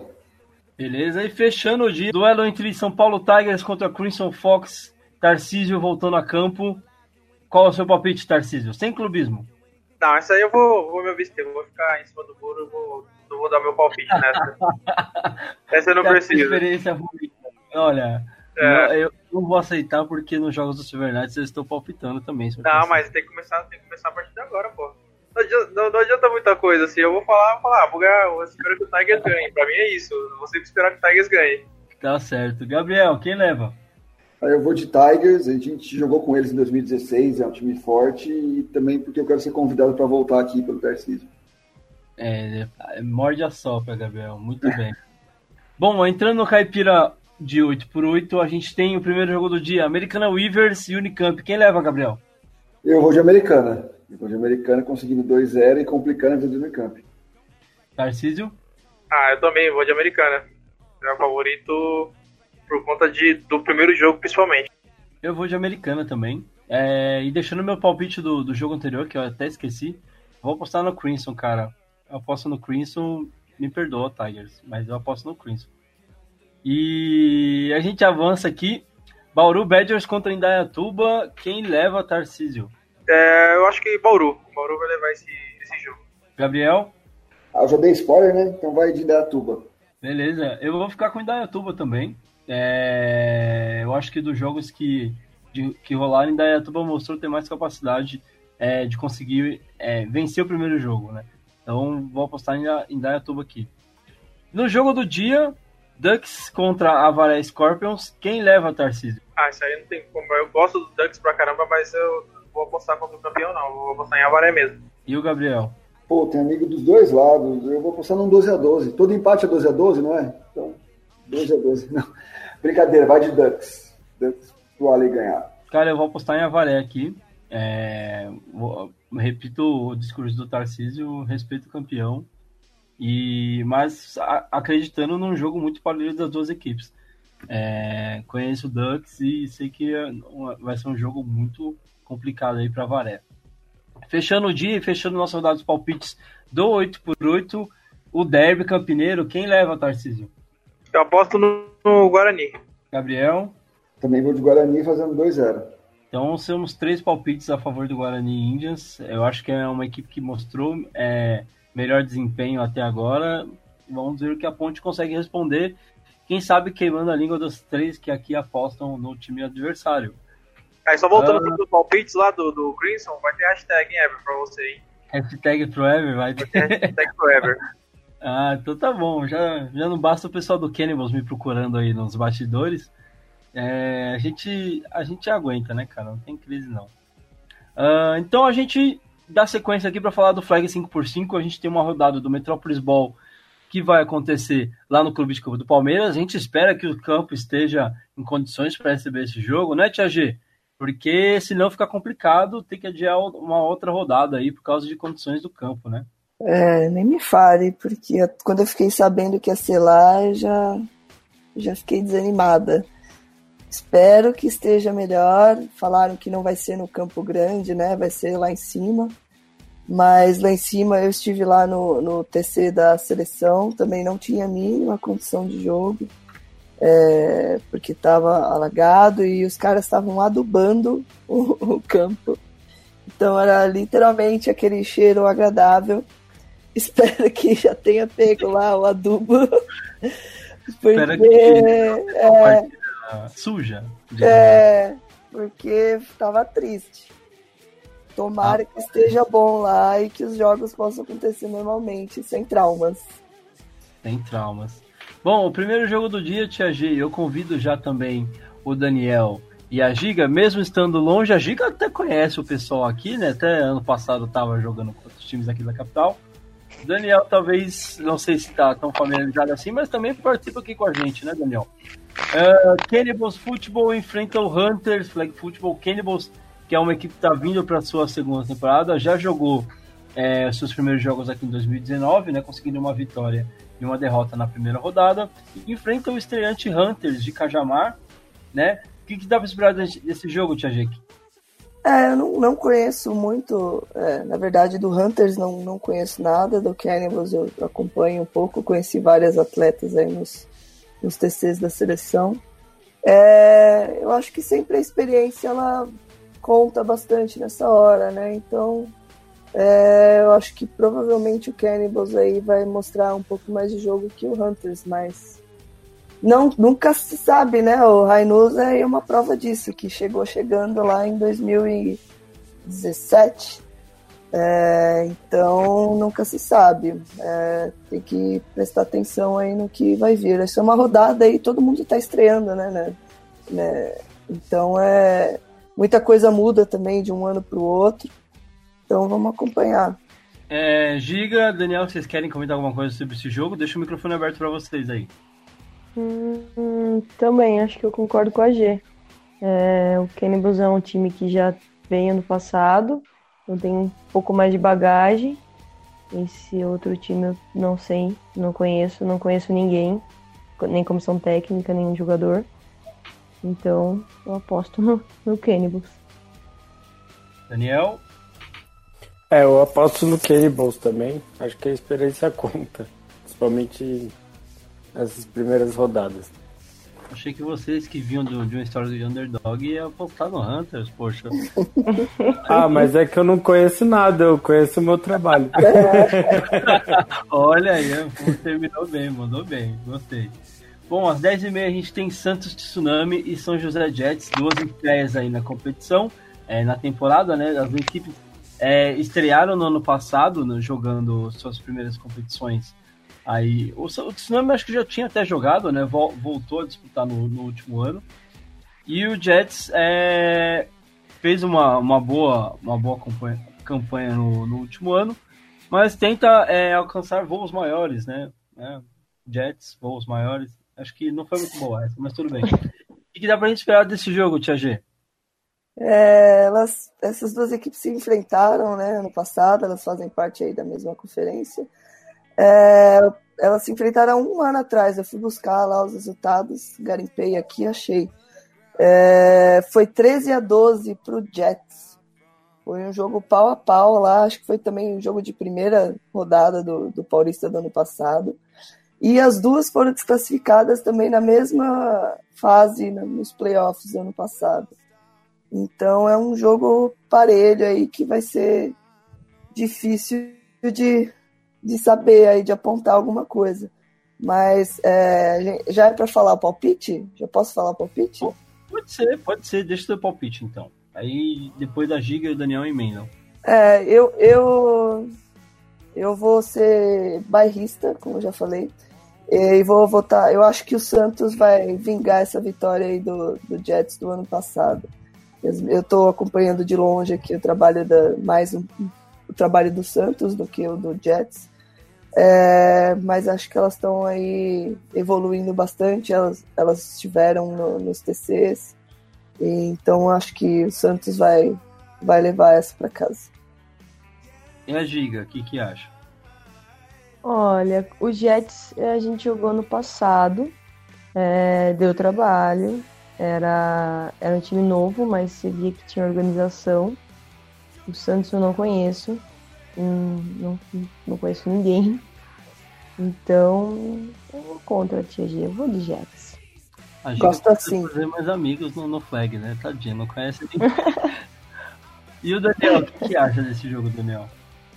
Então, no começo do ano passado eu fiquei bem curioso com a equipe do Santos e eu assisti alguns jogos delas e eu acabei gostando, tendo uma simpatia por elas. Então é mais por, por simpatia mesmo, eu aposto no Santos. Tá certo. É, a gente avança então para a estreia do São Paulo Storm na competição, né? Tia G, coração aí já deve estar tá, tá bem ou você ainda não sabe se vai jogar? Como é que tá? São Paulo Storm joga contra o Cannibals ao meio-dia. Que horário delicioso para jogar flag. Pois é, meio-dia em Parelheiros. É, não, eu não vou jogar. É, eu voltei a treinar domingo agora, então sem a mínima chance.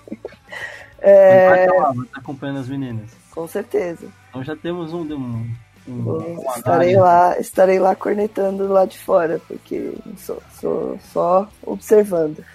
É, o Storm também. É, o Cannibals já estreou, né? Na verdade. Sim. O Storm vem estrear no, no campeonato. O time é diferente do ano passado. A gente teve aí algumas mudanças. É, vai vir um time diferente.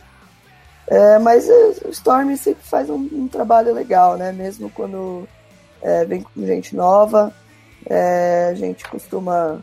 É, eu não, eu, não, gosto nem de falar gente, nesse caso, porque eu tô chegando agora no time esse ano, mas as meninas estão fazendo um ótimo trabalho aí e, e colocando gente nova para jogar.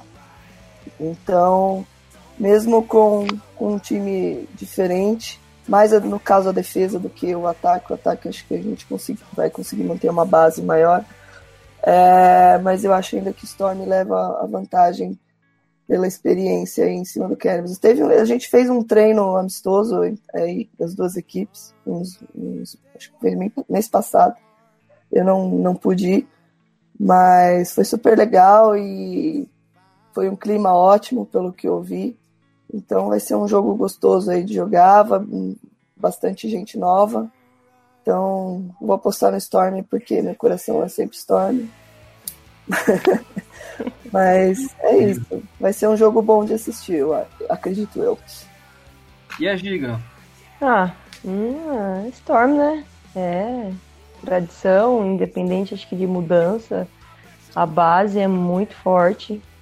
Tro pode trocar, entrar, perder uma peça ou outra, mas a, a base é sempre muito forte. acho que é, é favorito. Daniel? É, eu achei que ia ter algum, alguma aposta polêmica, mas nesse caso ainda não. não vai, é Storm na cabeça. Também, né? tá certo. É, às duas e meia da tarde, o Hunters volta a campo para enfrentar também o Santos Tsunami, que faz o seu segundo jogo no dia, né? O uh, que, que dá para a gente falar desse jogo? As, as, equipes fazendo o seu segundo jogo já no dia, também na, na competição, né? Tia G? É, como eu já falei na outra rodada, é, a evolução aí da equipe durante o dia, ela acontece, né? E também depende muito do que aconteceu no primeiro jogo, né? Delas ali no dia. Mas eu acredito que o Santos leva essa também em cima do, do Hunters, mais pela experiência de já estar tá jogando aí o campeonato há, há mais tempo e um pouco, deve ter um pouco mais de maturidade do que o time que está chegando agora. Então eu acho que elas levam vantagem mais por causa disso, pela experiência. Diga. Dessa vez eu concordo. Dessa vez eu também vou postar no Santos. Acho que é um time que já tem um ano contra um time que está começando agora, na teoria, vai Santos. Daniel? É, não tem como fugir muito do Santos, mas seria muito engraçado se o Hunters chegasse arrebentando. Com certeza, esperamos, gostamos que isso aconteça. Foi mais ou menos o que aconteceu em Barretos na primeira rodada. Ninguém é. sabia, ninguém conhecia. Exatamente. E chegou chegando, assustou. É isso aí. Bom, para fechar o dia, a gente tem às quatro da tarde. É... O Jets voltou na campo contra a equipe do São Paulo Storm. É... O segundo jogo do dia das duas equipes. Né? O Jets tem um jogo ali complicado já pela manhã e um jogo ainda mais complicado no final do dia. É, a gente enfrentou o Jets ano passado. Eu joguei um tempo desse jogo. Foi um jogo relativamente tranquilo para o Storm ano passado, mas né, são águas que passaram aí. Teve quase um ano aí de, de, de que se passou e muita coisa aconteceu. É, também aposto no, no, no, Storm pela tradição e pela ah, experiência. É, não tem como fugir disso, né? Mas espero que o Jets tenha conseguido evoluir do, do, do que mostrou no passado. Espero que não seja um jogo tão fácil pro, pro Storm quanto foi ano passado. É, porque como a, como a Giga disse, elas são bem organizadinhas e tal, mas eram muito inexperientes na, naquela época. Espero a que... joga muito bem, né? Eu lembro de ter visto ela jogar, ela tem um bom braço e uma leitura de jogo até interessante de assistir. É, e é, é a experiência que a gente pegou elas no começo do campeonato também, e isso Sim. faz muita diferença, né? Então, com certeza, espero que dê mais jogo. Mas Storm na cabeça, sempre.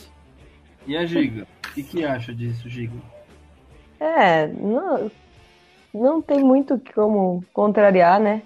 É, o Jets, acho que hum, quando ano passado acho que pegou os times mais experientes, ele sofreu um pouquinho, mas quando jogou com um time que também estava começando no mesmo ano, na mesma época, foram jogos equilibrados. Acho que eles vieram para Piracicaba, eu assisti acho que contra Eucaliptos ou contra Bulldogs, que é, são times novos novos não, mas que time universitário, né, que tá sempre renovando. Sim. E foi jogo, jogo, jogão, acho que uma posse, uma conversão, mas dessa vez ainda, ainda da história. E o Daniel, pra gente fechar a nossa rodada de palpites aqui do 5x5. É, acho que é tudo, que, que a Giga e a, e a G falaram mesmo. Eu sigo elas. Maravilha, então. É, a gente encerra a nossa rodada de palpites do, da, da, das rodadas do final de semana, né? E também vamos nos aproximando do nosso final aqui desse episódio. Já quero agradecer a você que acompanhou até o final do nosso podcast, nosso sexto episódio, e avançando e continuando, né? PegCast tem crescido bastante, a gente agradece de verdade o feedback de vocês, a audiência de vocês também é muito importante. E eu quero abrir aqui para os nossos convidados é, deixarem suas considerações finais, já começando pelo Gabriel. Muito obrigado por ter aceitado o convite, Gabriel. E uma ótima sorte para a equipe aí na competição.